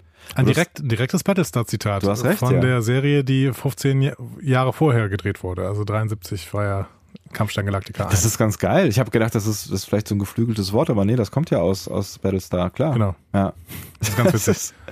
also Picard will das auf jeden Fall nicht stehen lassen und verlangt dann eine Anhörung. äh, das Problem, es gibt kein Personal für Gerichtsverfahren. Warum nicht? Äh, also diese, diese Raumstation ist relativ groß. Das Warum nicht, das Warum nicht erklärt sie ja. Ich finde den zweiten Schritt sehr strange. So, also das Warum nicht erklärt sie ja. Sie hat ja gesagt, sie sind gerade erst angekommen und sie hat einen Assistenten und bisher noch nichts und sie baut jetzt gerade diese, diese Abteilung neu auf. Bullshit. In diesem Café, da, wenn die da am Anfang sitzen, sind 100 Leute. Da ja, wird doch irgendwer dabei sein, der Gerichtsverfahren durchführen kann. Ja, es geht ja um Juristen. Also es, es geht, es geht ja, ja darum, dass ist auch kein Jurist. Nee, das, deswegen finde ich den zweiten Schritt halt bemerkenswert. Ich finde den ersten Schritt, dass, dass noch keine, keine ordentlichen Juristen auf der Station sind. Von mir aus. Sie baut nee, die gerade auf. Verstehe ich nicht. Also wenn sie sagt, wenn sie sagt, ich kann kein Gerichtsverfahren äh, durchführen, ohne drei Leute zu haben, und ich bin alleine hier, und ich bin die Gerichtsbarkeit dieser Region, dann stimmt da irgendeiner dieser drei Punkte stimmt nicht. Der Punkt, der nicht stimmt, ist die Konsequenz, finde ich. Also, dass sie dann sagt, du, ich bin alleine hier ähm, und deswegen machst du jetzt Nummer eins und du machst jetzt Nummer zwei. So, also ihr seid jetzt die Anwälte. Herzlichen Glückwunsch, weil ihr seid gerade was im Raum. Also ihr seid also, äh, ihr seid gerade. Also, sie sagte, äh, ihr seid die die höchsten Offiziere irgendwie. Ihr, ihr von was? Also nicht von der Station, weil es ist ein Admiral da, so viel wissen wir. Im Raum. Also das, in der Region. Das, also das macht für mich überhaupt keinen Sinn und dass sie dann Riker hinterher auch noch unter Druck setzt und sagt, ja, wenn du es nicht machst, dann kann es ja kein anderer machen und damit ist die Gerichtsverhandlung gestorben. So, das macht für mich überhaupt gar keinen Sinn. Also das davor, dass, dass sie, dass sie irgendwie sagt, so, wir haben noch nicht genug Leute und da müssen wir uns jetzt halt irgendwelche suchen und dann nehmen wir halt die Ranghöchsten von irgendwas. Aber die Ranghöchsten im Raum finde ich schon sehr Also seltsam. wenn das, wenn das normal ist, dann ist die Sternflotte schon wieder dumm, weil wie kann man denn eine Gerichtsbarkeit aufbauen und dann nicht die entsprechendes, das entsprechende Personal für diese Gerichtsbarkeit mitschicken, sondern nur ein Richter? Ja, vielleicht ist das ja wirklich alles ganz frisch gewesen. Das, das hat, hat ja den Anschein gemacht, dass wenn die da gerade erst eingezogen und na, wie gesagt, sie hat ja auch gesagt, sie baut ja, das finde ich nicht nee, so schlimm. Tut mir leid, also das, das klingt wirklich, wir, wir haben ja gerade Fußball-WM, ne? Das klingt echt so, als würde ich sagen, okay, ich gründe jetzt ähm, auf äh, einem verlassenen Atoll in der Karibik, gründe ich jetzt eine Fußballmannschaft. Der Torwart geht schon mal hin und dann setzen wir das erste Länderspiel an. So, das macht doch keinen Sinn. Also du musst doch, wenn du eine Gerichtsbarkeit aufbaust und dafür schickst du irgendwie so eine so eine äh, Louvois dahin, dann musst du doch auch zumindest drei Leute hinschicken, damit überhaupt die Gerichtsbarkeit funktionieren kann. Wenn die Gerichtsbarkeit ansonsten nicht funktioniert, ist es doch absurd. Vielleicht waren die noch gar nicht so weit. Vielleicht sollten die noch gar nicht in Prozesse reingehen. Also vielleicht wäre das. Was ist dann Louvois Funktion? Warum ist sie dann da? Um das Ding aufzubauen, das sagt sie am Anfang auch. Ja, mit wem denn? Sie kann das nicht alleine. Was soll sie denn aufbauen? Computer hinstellen und anschließen oder was? das, das, schließt man die Computer noch an eigentlich? Muss man ein Netzwerk aufbauen? Die werden alle repliziert. Die, die, oh, die, die Raumstation wird einfach so repliziert. Zick. Im Raum. Na, vielleicht hat sie dann angefangen, eine Stellenausschreibung zu machen und guckt und sich gerade Bewerbungen sie, durch. Dafür muss sie zur Raumstation fliegen. Ja, so, guckt sich halt auch schon mal das Büro an und so. Was weiß ich? sinnlos. Also die, die, die Szene ist alles in allem ein bisschen sinnlos, aber ich finde den sinnloseren Part tatsächlich, dass sie, dass sie Riker und, und Picard da zu, also ich meine, es ist dramaturgisch wichtig, so, aber wie es dazu kommt, das verstehe ich halt nicht. Also gerade diese Riker-Geschichte ist halt Bullshit, finde ich. Ja, er möchte nicht, er kann nicht, aber er muss. Genau, weil wenn er es nicht tut, dann gibt es kein Gerichtsverfahren. Ja. Aber das hat zumindest äh, Jonathan Frakes nochmal die Möglichkeit gegeben, später in einer Szene unglaublich gut zu spielen. Äh, die, diese Szene aber erst, äh, nachdem wir nochmal eine Szene kurz äh, Machst du dich gerade lustig? Nein, Quatsch. ich mache mich gleich erst lustig. äh, also in der Szene dazwischen, Picard erklärt Data, dass er den Dienst nicht quittieren kann ähm, und erzählt ihm auch von dem Verfahren und Data ähm, sagt halt, okay, alles gut und ich vertraue Ihnen, Picard, ähm, dass sie. Ähm, da kommt nämlich der nächste Punkt. Ja. Weil äh, ne, er fragt ja, ob er okay damit ist, dass er ihn vertritt, also Picard Data vertritt. Was, also warum fragt er das überhaupt? Weil vorher haben wir doch festgestellt, dass es eh keine anderen Optionen gibt. Also ich habe mich sowieso gefragt, warum diese Szene. Also Data sagt, ja, ist für mich voll okay, ich vertraue ihm. Wollte, sollte diese Szene nochmal zeigen, dass Data vertrauen kann? Ist das nicht ein bisschen redundant? Ja, eigentlich ist sie überflüssig, ne? Ja. Aber sie war natürlich der Lead-In für die darauffolgende großartige Szene. Riker macht eine Computerrecherche. Das war die Szene. In einem, kleinen, in einem kleinen viereckigen Raum. Genau. Geht er erst zum einen Computer, dann geht er zum anderen Computer, dann plötzlich lächelt er und wird dann ganz traurig. er nimmt, er das war, ich glaube, das war die Szene, mit der sich Riker seine Audition gemacht hat, glaube ich. Hey, tu mal so, als würdest du eine Computerrecherche machen, der du etwas Tolles rausfindest, was aber eigentlich für deine Zwecke schlecht ist. Alles klar, mache ich. Dick, dick, dick, dick. Aha! Oh. Er nimmt zwischendurch noch einen Schluck Kaffee, das sollte man.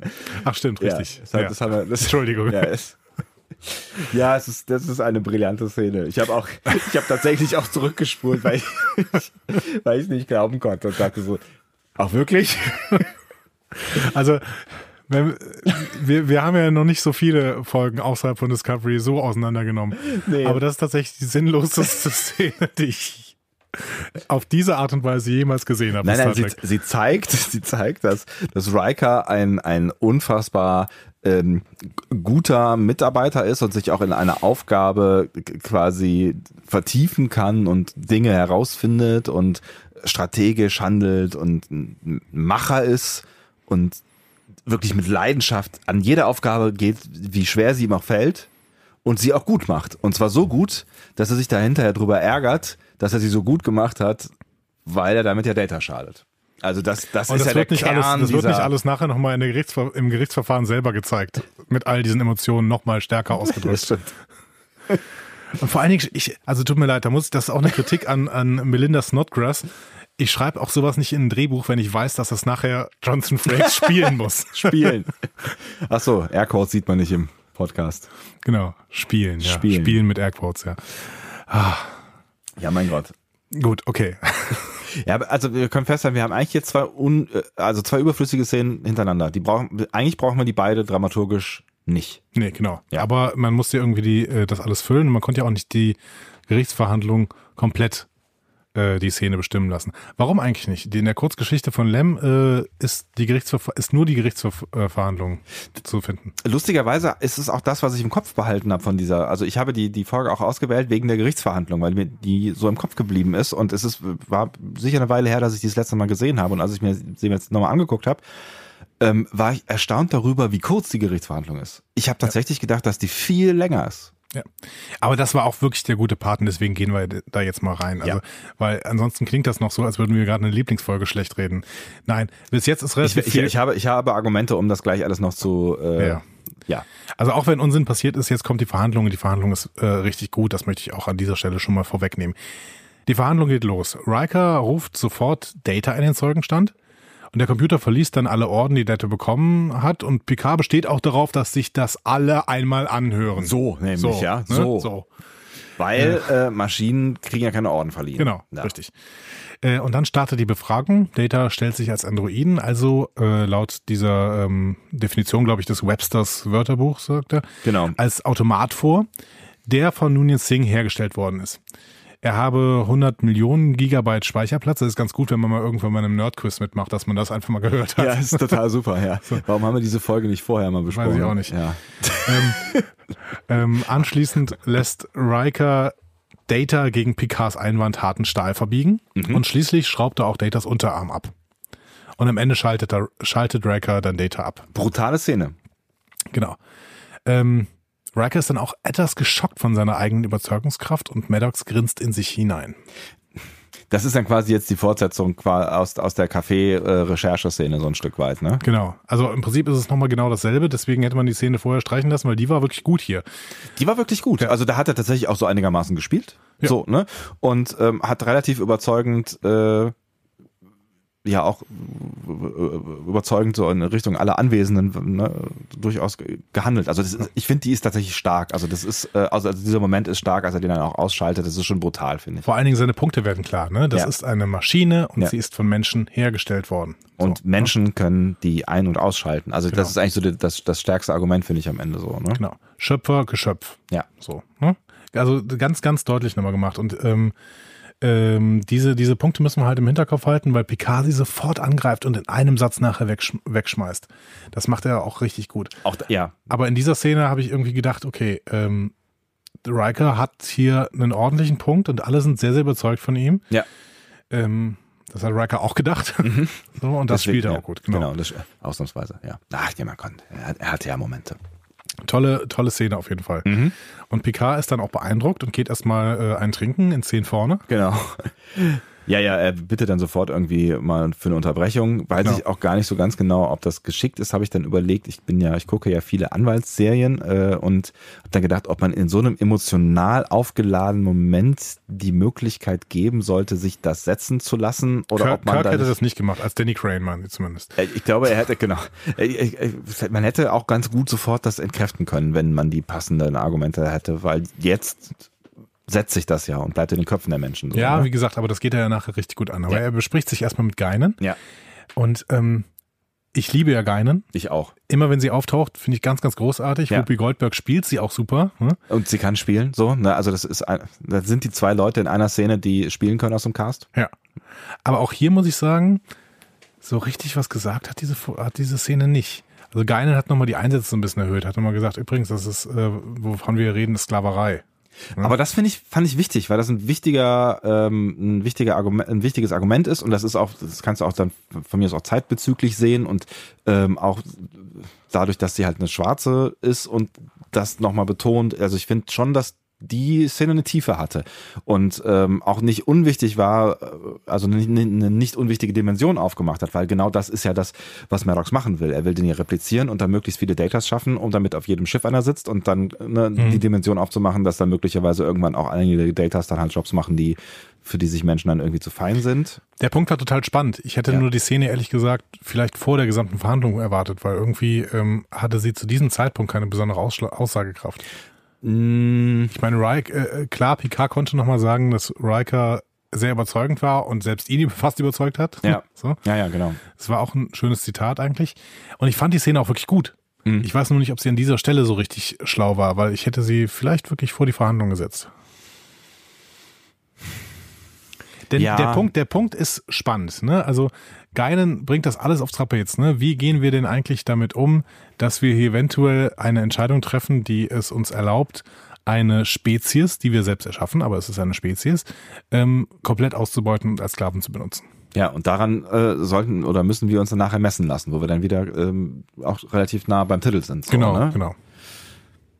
Ja, ich überlege gerade. Also ich glaube, also das, das was, was die dramaturgisch natürlich leistet, die Szene ist, sie macht die Verhandlung länger. Also das, das wird komplexer. Ne? Also mhm. wenn Riker, äh, wenn Picard jetzt aufgestanden wäre und hätte seine vier Sätze gesagt, die, also seine vier guten Sätze gesagt, aber dann wäre es ja schon vorbei gewesen. So vielleicht war das so die dramaturgische Funktion der Folge, da nochmal so ein kleines retardierendes Moment einzubauen. Ja, es kann sein, ne? dass man wirklich nochmal kurz diese Pause brauchte, mhm. damit die Verhandlung eben danach nochmal neu einsetzen kann. Ähm, stark, wirklich starke Szene. Wie gesagt, ich weiß nicht genau, ob ich sie an diese Stelle gepackt hätte, aber mhm. auf jeden Fall starke Szene. Und dann setzt die Verhandlung auch wieder ein. Ähm, Picard sagt dann quasi im ersten Satz, alles, was Riker gesagt hat, also Data ist eine Maschine und von Menschen geschaffen, ist nicht relevant, weil das gilt ja alles auch für den Menschen. Ja. Also es sei richtig, ne, also es ist korrekt, ne, aber es ist ja. nicht relevant. Genau. Ja. Weil der Mensch ist ja auch eine Maschine, vielleicht eine Biomaschine, aber es ist eine Maschine und auch der ist von Menschen geschaffen, nämlich vom Erbgut seiner Eltern. Mhm. Punkt. So. Und dann geht er sofort nach diesem ein, zwei Sätzen mit denen er Rikers Plädoyer versucht wegzuwischen. Mhm. Äh, das ist, glaube ich, auch ein richtig guter Anwaltsmove. Ne? Also ich bin jetzt kein Anwalt, aber ich könnte mir vorstellen, dass es relativ schlau ist, irgendwie nochmal kurz darauf einzugehen und zu sagen, alles, was die, mein Vorredner gesagt hat, ist irrelevant. Ja, so. ja also auf jeden Fall äh, räumt das den Kopf frei. So, ne? Ja, und du hast genau. ja nicht noch irgendwie dieses Gegengewicht, diese Argumentation. Also eigentlich ist die jetzt gerade mal vom Tisch gewischt. Genau. Und er macht einen anderen Punkt stark, nämlich die Persönlichkeit Datas. Also er betont nochmal, hey, der möchte alle seine Medaillen äh, behalten ähm, das Shakespeare-Buch ist eine Erinnerung an die Freundschaft äh, zu mir, ne? Mhm. Beziehungsweise das lässt er, äh, lässt er Data dann auch nochmal sagen. Genau, also er holt ihn ja in den Zeugenstand und genau. äh, fragt ihn dann nach diesen ganzen Dingen, die er da eingepackt hat in, in ein paar Szenen vorher. Und dann fragt er eben auch nach der Freundschaft mit Tascha Ja. Und Data betont, dass es eine intime Freundschaft war. Na, nachdem er es eigentlich nicht verraten will, aber dann, äh, ich glaube, Riker sagt das dann, dass Tascha da wahrscheinlich nichts gegen hätte, ne? Ja, genau. Ja. Oder Picard? Nee, Picard sagt es. Ja? Ja, genau. Okay. Aber auch interessant, ne? Die Andeutung des, des Robosex hier. Ja, durchaus. Also da, da ist ja dann auch äh, hier äh, Levoir äh, sichtlich äh, irritiert oder erstaunt. Ja. Irgendwie sowas, irgendwas in the middle, between, ja. Mhm. Aber es ist natürlich schon auch ein, auch ein Punkt. Und ja, genau, Picard hat damit einen Punkt. Da ja. hat man nämlich genau den Punkt, den er haben wollte und mhm. ruft dann Maddox in den äh, Zeugenstand und fragt ihn, wie würden Sie denn empfindsame Wesen definieren? Mhm. So. Und Maddox ist dann relativ nah an der heutigen Forschung auch. Ich habe mich da gestern mal ein bisschen drin eingelesen. Er sagt ja, empfindsame Wesen sind intelligent, selbstbewusst und bewusst. So. Mhm. Ähm, Drei Punkte. Genau. Und ähm, die Intelligenz, damit ist eben auch vor allen Dingen, also heute in der Verhaltensforschung gemeint, dass Menschen, äh, dass empfindsame Wesen eben dadurch definiert sind, dass sie lernen können. Mhm. Ne? Also ähm, beispielsweise, mh, äh, gehen wir mal in die, in die Tierethik beispielsweise, also Philosophen wie, wie Singer ähm, machen den Schutz von Lebewesen an ihrer Empfindungsfähigkeit fest. Ne? Mhm. Und er sagt eben, wenn, wenn Wesen empfindungsfähig ist, dann ist es auch schützenswert. Ne? Mhm. Dementsprechend ist das für die Ethik extrem relevant, diese Diskussion. Ne? Und ähm, es geht da beispielsweise beim Lernen darum, ähm, wenn ich mich einmal verbrannt habe, gehe ich, wenn ich mich einmal verbrannt habe, gehe ich nicht mehr nah ans Feuer. Mhm. Ne? So, solche Sachen. Aber eben auch Kriterium, das Kriterium der Bewusstsein ähm, und äh, wird, wird diskutiert in der Frage, ob ein Wesen empfindungsfähig ist. Das heißt, wir sind hier wirklich relativ nah an der äh, am Elefanten der, von eben. Am Elefanten von eben, ja. genau. Also gucken wir doch mal nach, dass die Empfindungsfähigkeit von Wesen. Da sind wir beim Elefanten sofort dabei. Klar, ne? kann er empfinden. Also der, ne, also der, der rettet auch äh, andere Menschen aus dem Wasser, wenn sie in Not sind. Also der, der erkennt äh, Situationen, der kann natürlich mitempfinden, auf jeden Fall. Also genau. ich, also auch von von äh, Tierpflegern äh, wird ja irgendwie erzählt, dass dass eine Beziehung, eine, also eine fühlbare Beziehung zu äh, solchen Tieren aufbauen können. Absolut. Und dann sagt Picard, ähm, überlegt mit Maddox, Intelligenz und Selbstbewusstsein, das ist auch kein Problem bei Data. Und mhm. Maddox gibt ihm da auch recht. Mhm. Und vielleicht hören wir dann mal in sein Abschlussplädoyer rein.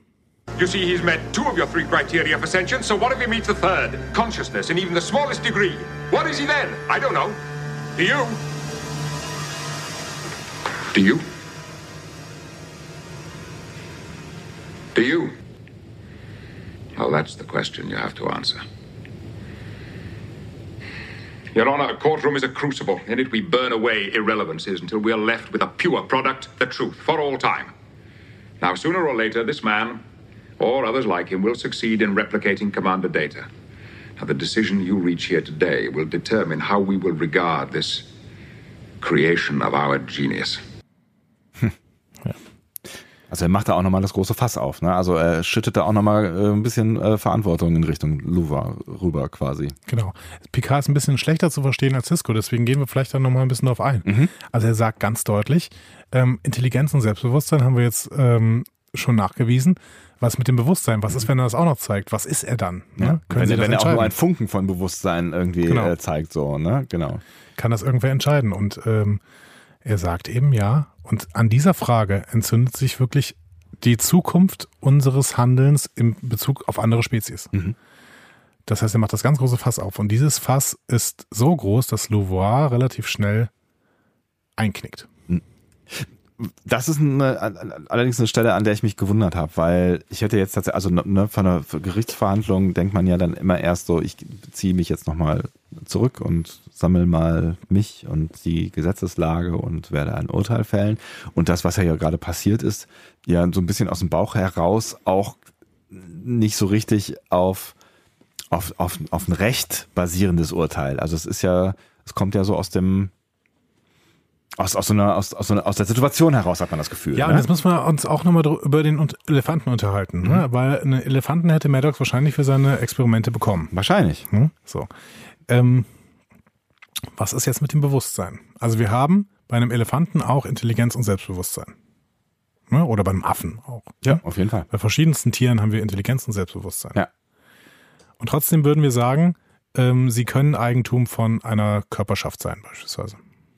Ja, wobei wir zum Beispiel, also es ist, es ist ja absurd, wie wir, wie wir irgendwie den Wert von Leben messen am Ende. Ne? Aber äh, ich glaube, es tut uns mehr weh, wenn wir einen Affen äh, in, in, in, eine Tierversuchsklinik schicken als eine Drosophila oder so.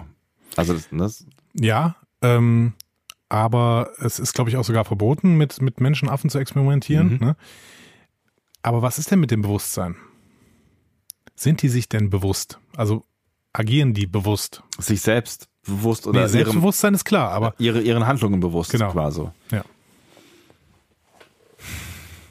Es ist eine total spannende Frage, weil ich würde sagen, in, in einigen Fällen tatsächlich schon. Ne? Also ich, ich überlege gerade, wir hatten, wir hatten letztens irgendwo eine Geschichte, wo ein, wo ein Nilpferd, genau, ein, äh, ein Nashorn, äh, wenn wir gerade mal in dieser, in dieser, in dieser Tiergeschichte bleiben, ja. ein Nashorn im Zoo ist, äh, hat, hat irgendwie Streit mit einem anderen Nashorn, das haben Nashörner ja schon mal, und ist dann irgendwie rückwärts äh, über einen Zaun äh, in ein äh, Becken gekippt, wo Nilpferde drin äh, sind. Und wer Nashörner kennt, ich äh, kannte sie bis dahin nicht so richtig, ähm, der weiß, dass Nashörner nun wirklich keine richtig guten Schwimmer sind und es ist dann nicht mehr rausgekommen, weil es so, so abgerundete Beckenränder hat und das hat keinen Halt gefunden und ist dann nicht mehr rausgekommen. Und dann hat äh, das Nilpferd beobachtet, beobachtet und ist dann von hinten angeschwommen gekommen und hat das äh, quasi ähm, mehrfach versucht, nach vorne wegzudrücken und hat dann irgendwann geschafft, dieses Nilpferd quasi äh, über diesen, diesen Beckenrand wieder raus aus dem Becken zu drücken. Okay, cool. Und äh, hat das damit gerettet. Also muss sich dieses Nilpferd doch eigentlich bewusst sein über die Handlung, die es da tut. Das heißt, da ist jemand, also es muss sich erstmal bewusst sein darüber, dieses Nashorn ist in Not. Und es muss sich darüber bewusst sein, dass wenn ich jetzt dagegen drücke, kommt es da raus und es, die Situation ändert sich. Aber das ist total spannend, weil wir waren bis jetzt davon ausgegangen, dass so eine moralische, moralisch bewusste Entscheidungsfindung ne, mhm. bei Tieren ähm, sich zwar auf die eigenen Spezies und auf den eigenen Erhaltungstrieb, vielleicht auch ähm, Familienerhaltungstrieb oder Weitergabe von Genen oder sowas bezieht, aber ähm, so eine komplette Moralfähigkeit bei Tieren eben nicht da ist. Mhm. Ne, so. Also beispielsweise, ähm, man sollte ein Kind nicht mit dem Kampfhund äh, alleine lassen, weil wenn das Kind schreit, kann es passieren, dass der Kampfhund halt reagiert und das Kind totbeißt mhm. und sich überhaupt keiner Schuld bewusst ist. Ja. So, ne? Ähm, und da haben wir das Wort bewusst schon drin. Wenn wir jetzt nach, diese, nach dieser Handlung dieser Sternenflotte hier agieren und sagen, okay, das Nilpferd ist sich seiner Taten insofern bewusst, dass es eben moralische Handlungsentscheidungen treffen kann, mhm. ne? dann wäre es in dem Sinne schützenswert, dass wir eben nicht mehr sagen können, dieses Nilpferd kann Eigentum von etwas sein. Und dann müssen wir die Nilpferde im, hier, wir sind ja in Köln, ne? Ja. Äh, im Hippodom, ne? Heißt das so hier? Ja. Das Hippodom. Hier, hier im, im Kölner Zoo gibt es den Hippodom. Ach, schön. Ne? Ja, weiß schon nicht. So. Und äh, dann müssen wir die alle freilassen und in den Rhein genau. schmeißen. Das natürliche Habitat eines, warst du gerade bei den Nashörnern? Ich glaube, die hassen das. Bei den, nein, bei den Hippos. Achso, ja. Deswegen heißt er Hippodrom. Hippodrom. ja, genau, das natürliche Habitat eines Nilpferdes. Ja, rein Nil. Was auch immer. Genau. Ja. Eigentlich schon. Also ich, also ich eigentlich schon. Also ich, ich, ich habe auch immer tatsächlich, aber das ist jetzt, das wird jetzt ja eine, eine, eine gesellschaftliche Diskussion, immer weniger Lust tatsächlich in, in, in Zoos zu gehen. Also Zirkus, Zirk, Zirku, Zirki, was sind denn Plural von Zirkus? Zirkusse mit Tieren finde ich eh doof. Zirkus. Hm. okay. Us, I, O, I. Aber ich habe ich, hab, ja. ich habe immer äh, mehr, hm, Herr Latein hier, ja. ähm, immer mehr Probleme auch irgendwie äh, entspannt in Zoos zu gehen, weil ich irgendwie das auch irgendwie nicht mehr so cool finde, Tiere einzusperren. Also das ist so, warum tun wir das? I don't know. Weil es ist, ich hab, hatte irgendwann mal äh, ein Interview mit einer Dame, die ein Buch geschrieben hat über die Intelligenz von Tieren. Und da ist relativ schnell klar geworden, dass wir ähm, Tiere sehr deutlich, und das wäre jetzt bei Intelligenz, das ist ein anderer Faktor dieser drei Dinge. Ne? Mhm. Aber gerade an, an, ich finde, an dem Beispiel erkennt man auch schon so ein bisschen äh, unsere Überheblichkeit. Dass wir, dass wir Tiere äh, und auch kleinere Tiere halt hart unterschätzt haben, lange auch die Forschung hart unterschätzt hat, wie intelligent Tiere sind. Ne? Und ähm, ein, ein Beispiel ähm, an Vögel, da gab es dann verschiedene Beispiele von verschiedenen Vögeln, die einfach extrem intelligente Handlungen vollführen, mhm. bis hin zu Erinnerungshandlungen über mehrere Monate und solche Geschichten, ähm, wo halt eigentlich die Forschung von ausgegangen ist, mit dem wenigen Gehirn, was die da haben, ist es eigentlich gar nicht möglich. Und ich glaube, ähm, dass, dass wir unser Verhältnis zu Tieren nochmal deutlich äh, überdenken sollten. Und dann sind wir genau an diesem Punkt eigentlich. Also ja, sind wir bei, bei ganz vielen Punkten. Ja. Da sind wir bei, äh, darf man Tiere überhaupt töten, vielleicht um sie zu essen? Ne? Ähm, also ein Schwein ist ein extrem intelligenter, also Schweine sind intelligenter als Hunde. Ja. Und ich bin mir nicht so sicher, ob man sagen kann, dass sich Schweine nicht auch ihrer, ihrer Handlungen ein Stück weit bewusst sind. Hast du schon mal Tintenfischringe gegessen? Äh, bestimmt irgendwann mal. In jedem Tentakel sind mehrere Gehirne, habe ich gehört. Ja. Also ich bin kein großer Fan, aber ich habe es bestimmt irgendwann mal gegessen. Es ist schwierig. Es, äh, vor allen Dingen, wenn man diese Kriterien ansetzt. Und ähm, ja, können jetzt überlegen. Die Sternenflotte mhm. sagt ganz klar, jemand, der diese drei Kriterien erfüllt, darf niemandem gehören und ist dann dementsprechend natürlich auch absolut schützenswert. Mhm. Ne? Und Data darf gehen. Das beschließt Louvoir dann aus dem Bauch heraus. Hm. hm. Ja, aber vielleicht halt auch. Beziehungsweise. Also eigentlich, eigentlich nicht aus dem Bauch heraus. Nein, nein sie sagt aber ja. auch was anderes. Ne? Sie sagt ja auch nicht, okay, ich habe jetzt hier das Gerichts, das, das Verfahren. Es war ja auch kein Gerichtsverfahren, es war ja Anhörung. Ne? Aber in dieser Anhörung sollte festgestellt werden, ob Data der Sternflotte gehört oder nicht. Ja. Und was sie im Endeffekt beschließt, ist, hiermit äh, beschließe ich, dass sie Entscheidungsfreiheit besitzen. Genau. Ähm, das ist zwar implizit dasselbe, aber explizit ein Unterschied. Ja, stimmt schon. Mhm. Mhm. Ähm, gut, aber dadurch, dass er Entscheidungsfreiheit besitzt, darf er sich dann auch den Experimenten ähm, von Maddox äh, verweigern. Mhm. Er motiviert aber Maddox gleichzeitig weiter zu forschen. Ne? Und sagt dann, und wenn sie übrigens weit genug sind, dann finden sie mich. So, ich bin ja auch halt noch ein paar hunderttausend, wann auch immer Jahre da. Ja gut, Maddox wahrscheinlich nicht. Ähm, ja. Aber das, das zeigt halt auch nochmal Data, also der ja eigentlich gar nicht äh, jetzt grundsätzlich gegen, gegen Forschung an ihm oder mit ihm ist, weil er ja, wie er äh, betont hat und ich eben schon mal gesagt habe, ne, durchaus interessiert ist daran, diese, die, diese Forschung von Dr. Sun durchaus zu erhalten und auch mhm. von mir aus auch zu erforschen, so, ne? Ähm, aber er hat halt äh, Maddox für nicht so weit gehalten. So. Genau. Punkt. Und äh, dann haben Louvoir und Picard noch einen komischen Moment miteinander. einen weiteren von vielen in dieser Folge. Genau. Ja. Hm. Wo sie äh, sich, also ich glaube, Louvoir lädt sich jetzt endgültig zum Essen ein. Ja. Und Picard reagiert da kaum drauf. Ja, aber es irgendwie wird schon, also ich hab, hatte jetzt schon das Gefühl, die beiden gehen hm. da mal zusammen essen. Ja. Ja. Es war, ich glaube, das war jetzt so die die Art der unbeholfenen Zustimmung, die ihm zur Verfügung stand in der Situation. Ja, ja, genau. Ja. Wir haben noch eine Szene. Stimmt, ja. No, ah, noch, noch eine Feier. Ja, die aber, aber die, die Feier sehen wir nicht, ja. sondern wir sehen Data, der lädt Riker zu dieser Feier ein. Die soll auf dem Holodeck stattfinden, finde ich auch spannend. Ja. Ähm, da sind die Partys vielleicht auch besser. Auf dem Holodeck.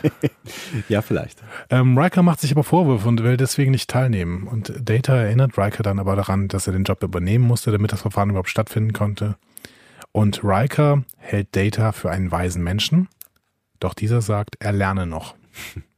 So, also Data kann lernen. Mhm. Das weiß wieder mal seine Intelligenz und dementsprechend auch, dass das vorher ein richtiger Weg war. Ja. Trotzdem weiß ich nicht, ob es diese Szene gebraucht hätte. Ja, vielleicht musste man halt eine der Hauptfiguren, nämlich Riker, nochmal ganz kurz äh, katharsieren. Ja, genau. Also wir brauchten vielleicht nochmal die Szene, um zu zeigen, dass am Ende wirklich alles gut ist, auch zwischen Data und Riker. Genau. So. Ja. Ja, mein Gott. Tja. Also da, da gab es unnötigere Szenen äh, in, der, in der Folge. Ethisch wirklich sehr, sehr spannende Folge. Und das ist, ich finde, das ist genau der Punkt. Also das ist auch der Punkt, warum ich die Folge so gut finde. Bei aller Kritik, die man an der Dramaturgie mhm. und an überflüssigen Szenen haben kann. Und äh, da muss man natürlich halt auch nochmal hinzusagen, ne, 13. Februar 1989, das ist halt ewig her. Das war noch eine andere. Äh, 88. Hm. 89. 89, du hast recht. Entschuldigung. Mach nichts es war halt eine andere, eine andere Zeit und Star Trek sah damals halt auch so aus und Serien sahen halt damals auch so aus und ähm, was die, wenn wir jetzt noch so ein paar andere TNG-Folgen uns anschauen, vielleicht auch aus der Zeit, äh, das war ja auch eine der frühen Folgen, Staffel 2, mhm. dann werden wir feststellen, dass, dass die wahrscheinlich alle ähnlich seltsam sind, äh, so was und die Dramaturgie angeht aus der jetzigen Perspektive. Deswegen finde ich den Faktor fast fast vernachlässigbar, bis auf ein paar Ungereimheiten, die mir auch auf den Keks gehen. So. Genau, ich, also ich überlege auch die ganze Zeit, was es für eine Phase war. Ich habe das Gefühl, sie wollten, das war eine Phase, in der sie Geschichten erzählen wollten, so ungefähr wie bei TOS. Mhm. Ne? Also Geschichten, die cool sind, so, ähm, die beispielsweise auch eine moralische Frage äh, beinhalten oder eben auch eine erkenntnistheoretische Frage, mhm. auch das gibt es ja, die aber dann haben sie, dann haben sie quasi gesagt, okay, und da drumherum stricken wir ein Drehbuch. Und zweiterer Punkt ist ihnen nicht immer gut gelungen. Nee. Ähm, das ist hier vielleicht sogar noch besser gelungen als bei anderen. Ich finde äh, auch, also ich finde find hm? auch tatsächlich, also ich finde auch tatsächlich, dass diese diese Folge vom vom Drehbuch her sehr starke Momente hat. Also äh, ja, also hauptsächlich im Prinzip die, die Verhandlung, die ich wirklich richtig, richtig stark finde. Mhm. Und alles drumherum ist fast Beiwerk. Und deswegen habe ich ja eben gesagt, ich habe mich primär an die Verhandlung erinnert, als ich an die Folge gedacht habe und war ein bisschen überrascht darüber, dass dieses Beiwerk doch so viel Raum einnimmt. Ja, so, ne? ja genau. Ja. Wenn man nur die Verhandlungen hat, dann ist das wirklich äh, eine absolute Top-Folge. Ähm, so würde ich sagen, das ist eine ganz gute Folge. Wäre für mich tatsächlich keine Lieblingsfolge. Ich muss an der Stelle leider ähm, dieses Kriterium für mich aufheben? Ich finde, es ist eine Lieblingsfolge für mich, ähm, weil sie halt diese Dimension öffnet und sie, weil sie halt irgendwie auch so ein bisschen die Tiefe der Charaktere zeigt, auch in einer, in einer, in einer Phase, wo da noch nicht so fürchterlich viel passiert ist. Also das, du hast eben schon gesagt, so die Staffel 2, die fängt an mit, mit, mit Character Building und die, die Charaktere werden uns ein bisschen näher gebracht. Ähm, und klar, in der Staffel 1 ist auch schon so ein bisschen, so ein bisschen was passiert, aber hier haben wir erstmal, also ich finde so mit das erste Mal ein wirklich großes moralisches Problem, was behandelt wird, an denen sich dann halt äh, Rikers Schauspieltalente und Picard abarbeiten können, so. Und das finde ich schon sehr spannend und auch die Diskussion, die sich daraus ergibt. Also wir haben uns jetzt halt auch wahrscheinlich von den, was auch immer es jetzt sind, anderthalb Stunden, bestimmt eine halbe Stunde einfach über dieses Topic unterhalten. Das stimmt. Und das, das ist der Hammer. Äh, mhm. Und das finde ich halt total richtig und wichtig, weil das ist nämlich das, was, was so eine Folge leisten kann. Und das, sie ist dramaturgisch nicht die brillanteste Folge, sie ist vielleicht nicht die bestgeschriebenste äh, Folge, was das gleiche ist, die regierte Folge, ähm, aber sie, sie hat einen Punkt. Und ja. sie schafft es, diesen Punkt zu transportieren. Definitiv. Und ähm, schafft es halt auch, diese Diskussion in uns auszulösen. Also wir denken halt weiter. Und ich finde, das ist im besten Sinne genau das, was, was eine Serie oder was auch ein Film schaffen kann. Du gehst aus dem Kino. Ja, und, und was Star Trek schaffen soll. Auch das, mhm. ja. Äh, ne, du, du gehst aus dem Kino oder du nimmst, du gehst aus einer Folge raus und hast, hast irgendwas, worüber du noch nachdenken kannst, worüber du noch sprechen kannst. So. Was nehmen wir da jetzt für Discovery mit? Ich finde, wir haben ja ab und zu bei Discovery darüber, über, über ethische Konflikte gesprochen, die so implizit behandelt wurden, wo vielleicht auch mal ein explizites Wort zugefallen ist. Aber vielleicht nehmen wir da für Discovery her, hey Leute, nehmt euch doch mal ein bisschen Zeit. Nehmt euch doch mal Zeit, um eure moralischen Konflikte, die ihr durchaus ja behandelt, auch ein bisschen zu inszenieren. Zeit ist, glaube ich, kein schlechter Faktor. Ich, ich hätte tatsächlich der Gerichtsverhandlung noch mehr Zeit gewünscht.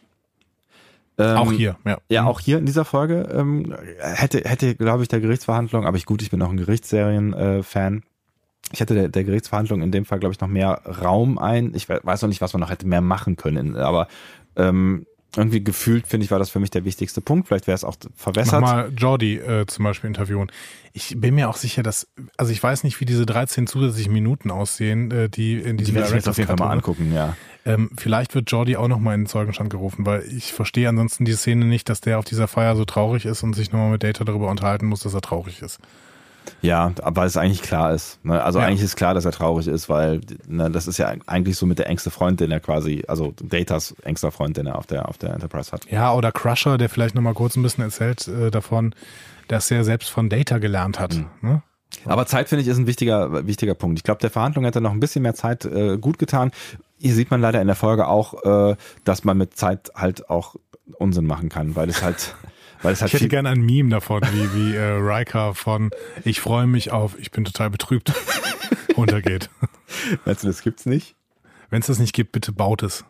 Haben wir vielleicht jemanden, der Memes bauen kann hier draußen? Ja, bestimmt. Ja, sicher. Das kann doch einer von euch. Also für dich keine Lieblingsfolge, für mich bleibt es eine Lieblingsfolge, weil sie halt wirklich was schafft. Also weil sie wirklich halt einen Diskurs transportieren kann. Und das, das schafft lange nicht jede Star Trek-Folge.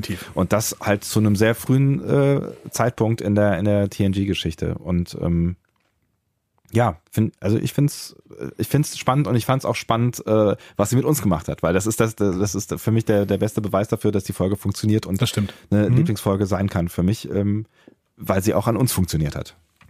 Bin ich mal gespannt, ob äh, die Folge, die wir in der nächsten Woche, beziehungsweise in einer der nächsten Wochen, wir müssen uns jetzt vielleicht ein bisschen weniger verbindlich äußern, oder? Genau, also wir haben uns überlegt, also das habt ihr ja jetzt schon festgestellt, dass ähm, wir zwischendurch halt immer mal wieder, wenn es was zu besprechen gibt, so an, an News, Discovery News oder dann halt auch, wenn so ein bisschen ähm, Feedback an, an sich ange, angehäuft hat, dass wir das einfach kompakt mal dann in einer Folge besprechen. So, dass wir eine kurze Folge machen über News und Feedback ähm, und dann die Lieblingsfolgen einfach klar für sich stehen lassen und einfach in der Lieblingsfolge nur über die Lieblingsfolge Folge reden. Genau. Und ja, deswegen äh, quasi in unserer nächsten Folge reden wir über eine Folge und zwar von Star Trek Voyager. Genau. Das ist ähm, in der Staffel 6 die Folge 12. Vom 19. Januar 2000. Ah ja, schön. Ja. Also wir springen quasi elf Jahre in die Zukunft ja. von dieser Folge aus. Zumindest in unserer Realzeit. Und äh, die Folge heißt Blink of an Eye. Mhm. Ich weiß gar nicht, wie die auf Deutsch heißt. Das weiß ich gerade auch nicht. Die heißt bestimmt irgendwie auf Deutsch. Hm. Ob ich das jetzt so schnell hier gegoogelt kriege. Müssen wir mal kurz rausfinden. Hier, Voyager Staffel sechs. Du kannst ja schon mal ganz kurz erklären, warum du die rausgesucht hast, weil du hast die rausgesucht, das kann man an dieser Stelle schon mal festhalten. Äh, es geschah in einem Augenblick. Ah. Habe ich falsch ausgesprochen, aber ich sag's nochmal.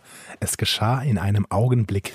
Und ich sag's nochmal, du hast dir eine Voyager-Folge rausgesucht, ja. was, was möglicherweise dem einen oder anderen äh, treuen Hörer von euch jetzt auch so, dir so, euch so seltsam vorkommen könnte wie mir, weil ähm, Andi ja an einigen Stellen schon mal betont hat, dass er jetzt nicht der größte Fan von Voyager ist, aber äh, auch mehrfach betont hat, dass du Voyager jetzt auch mehr Chancen geben willst. ja, und vor allen Dingen habe ich mehrfach betont, dass ich Voyager wirklich sehr, sehr gern mag. Mhm. Es ist nur nicht meine Lieblings-Star Trek-Serie.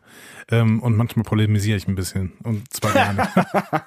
also, äh, diese Folge ähm, hat mal, glaube ich, relativ wenig mit Ethik zu tun tatsächlich, mhm. ähm, sondern so ein bisschen was mit, ähm, was Glauben mit Menschen macht. Ähm, oh, den Glaubenaspekt haben wir übrigens ganz vernachlässigt, fällt mir gerade ein. Richtig. Ja, aber äh, erzähl du erstmal genau. weiter. Also ähm, es, es, es geht, ähm, ja, Punkt. Es geht darum, was Glauben mit Menschen macht. Mhm. Ähm, es geht auch ein bisschen um Zeit, um Zeitphilosophie auch, äh, um Anthropologie. Ähm, und äh, es ist eine Folge, in der Chakoti vielleicht ein paar gute Momente hat. Auch das möchte ich mal betonen. So. Ähm, dementsprechend äh, schaut sie euch mal an. Äh, Staffel 6, Folge 12. Es geschah in einem Augenblick oder Blink of an Eye.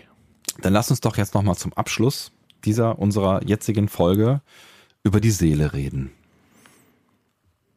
Weil tatsächlich dann am Ende ähm, die Seele als Argumentationstool auch ein Stück weit gedient hat, was mich so ein bisschen irritiert auch, hat auch ähm, Louvois spricht irgendwann so ein bisschen von sie, dem sie Elefanten, der im Raum steht. Ja, sie sagt es am Ende ganz klar, ja. oder? Also sie sagt am Ende irgendwie ganz klar, die, es geht um die Frage. Wir versuchen das gerade die ganze Zeit alle zu unterdrücken, so ungefähr, ja. sagt sie. Aber im Endeffekt geht es auch um die Frage, hat Data eine Seele? So. Und ich weiß aber noch nicht mal, ob ich eine habe. So. Fand ich irgendwie noch einen ganz, äh, ganz spannenden äh, Aspekt, der so gar nichts mit äh, Fakten und, und Gerichtsbarkeit und äh, juristischen Krams zu tun hat. Mhm. Ähm, halt die Frage, ob das am Ende dann die Frage ist, die zu beantworten wäre. Ne? Aber was ist schon Seele? Aber da sind wir halt wieder beim positronischen Gehirn, dem Download und dem Upload. Genau, du kannst das, du kannst das natürlich auch einfach naturwissenschaftlich anders nennen. Ja. Ne?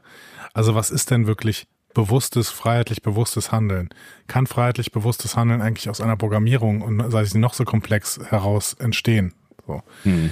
Ähm, oder müssen wir erst es schaffen, eine künstliche Seele zu entwickeln, bis wir ich mache mal ein anderes Fass auf noch, äh, bis wir äh, auton autonom fahrende Fahrzeuge wirklich auf die Straßen schicken können, die im Falle eines Unfalls eventuell moralische Entscheidungen treffen müssen. Dann ist halt die Frage, ist die Seele wirklich nötig, um moralische Entscheidungen treffen zu können? So, und was ist die Seele? Also müssen wir vorher verstanden haben, was eine Seele ist, um um eine künstliche zu schaffen. Ich finde, ich finde, Louvois macht damit ein Fass auf, was es nicht, was es nicht so richtig braucht. Mhm. Weil ähm, das ist eine ganz andere Diskussion, ob du jetzt im Endeffekt, äh, im Endeffekt irgendeine Instanz im Menschen vermutest, die unsterblich ist, denn das ist die Eigenschaft der Seele, dass sie eben unsterblich ist. Das ist philosophisch so etabliert. Ansonsten macht dieser Begriff nämlich auch keinen Sinn. Mhm. Wenn wir einfach sagen, ja, Bewusstsein ist halt Seele, dann ist es Unsinn. So. Also wir haben eine unsterbliche Instanz in den Menschen, die äh, vielleicht auch ungeschaffen beziehungsweise eben nur vom, von Gott geschaffen sein kann. Ähm, das braucht es überhaupt nicht. Das braucht es überhaupt nicht, wenn wir klare Kriterien finden, an denen wir eben empfindungsfähiges Wesen, äh, empfindungsfähiges Leben bemessen und dieses empfindungsfähige Leben offensichtlich reicht, um es als schützenswert und auch als freiheitlich, ähm, ja, freiheitlich handelnd zu ja, beschreiben. Ja, ja. So. Und wenn das reicht, dann brauchen wir die Diskussion um die Seele nicht. Eigentlich nicht, ja. Ich weiß auch gar nicht genau, warum sie diesen Twist jetzt hier noch macht oder warum sie ähm, also warum der reingeschrieben wurde? Ja, weil sie halt die Diskussion, weil die Diskussion sich sehr ähnelt. Mhm. Und sie sagt ja auch, das, das, das fühlt sich hier alles so metaphysisch an. Ne? Mhm.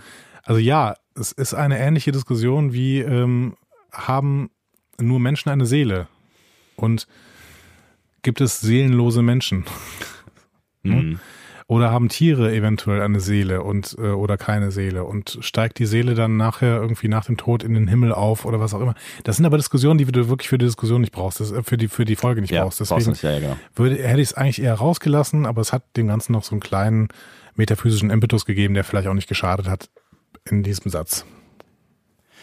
In diesem Sinne sind wir sehr darauf gespannt, was ihr denn noch zu dieser Diskussion beitragen mögt, weil ich glaube, das ist tatsächlich mal eine, eine, Folge, über die man noch sehr viel diskutieren kann, wenn man denn möchte, weil sie einfach sehr viel Angriffspunkte oder äh, ein, ein Andockpunkte vielleicht besser äh, bietet. Also wenn ihr Bock habt, dann ähm, schreibt uns doch gerne mal, ob ihr die denn für eine Lieblingsfolge haltet, also eine Lieblingsfolge würdig. Mhm. Ob ihr meine Argumentation verstehen könnt oder ob ihr das ähnlich wie Andy seht, der sagt, ja, ähm, der Impact der Folge ist okay, aber sie war halt einfach jetzt nicht so, nur so, so deep.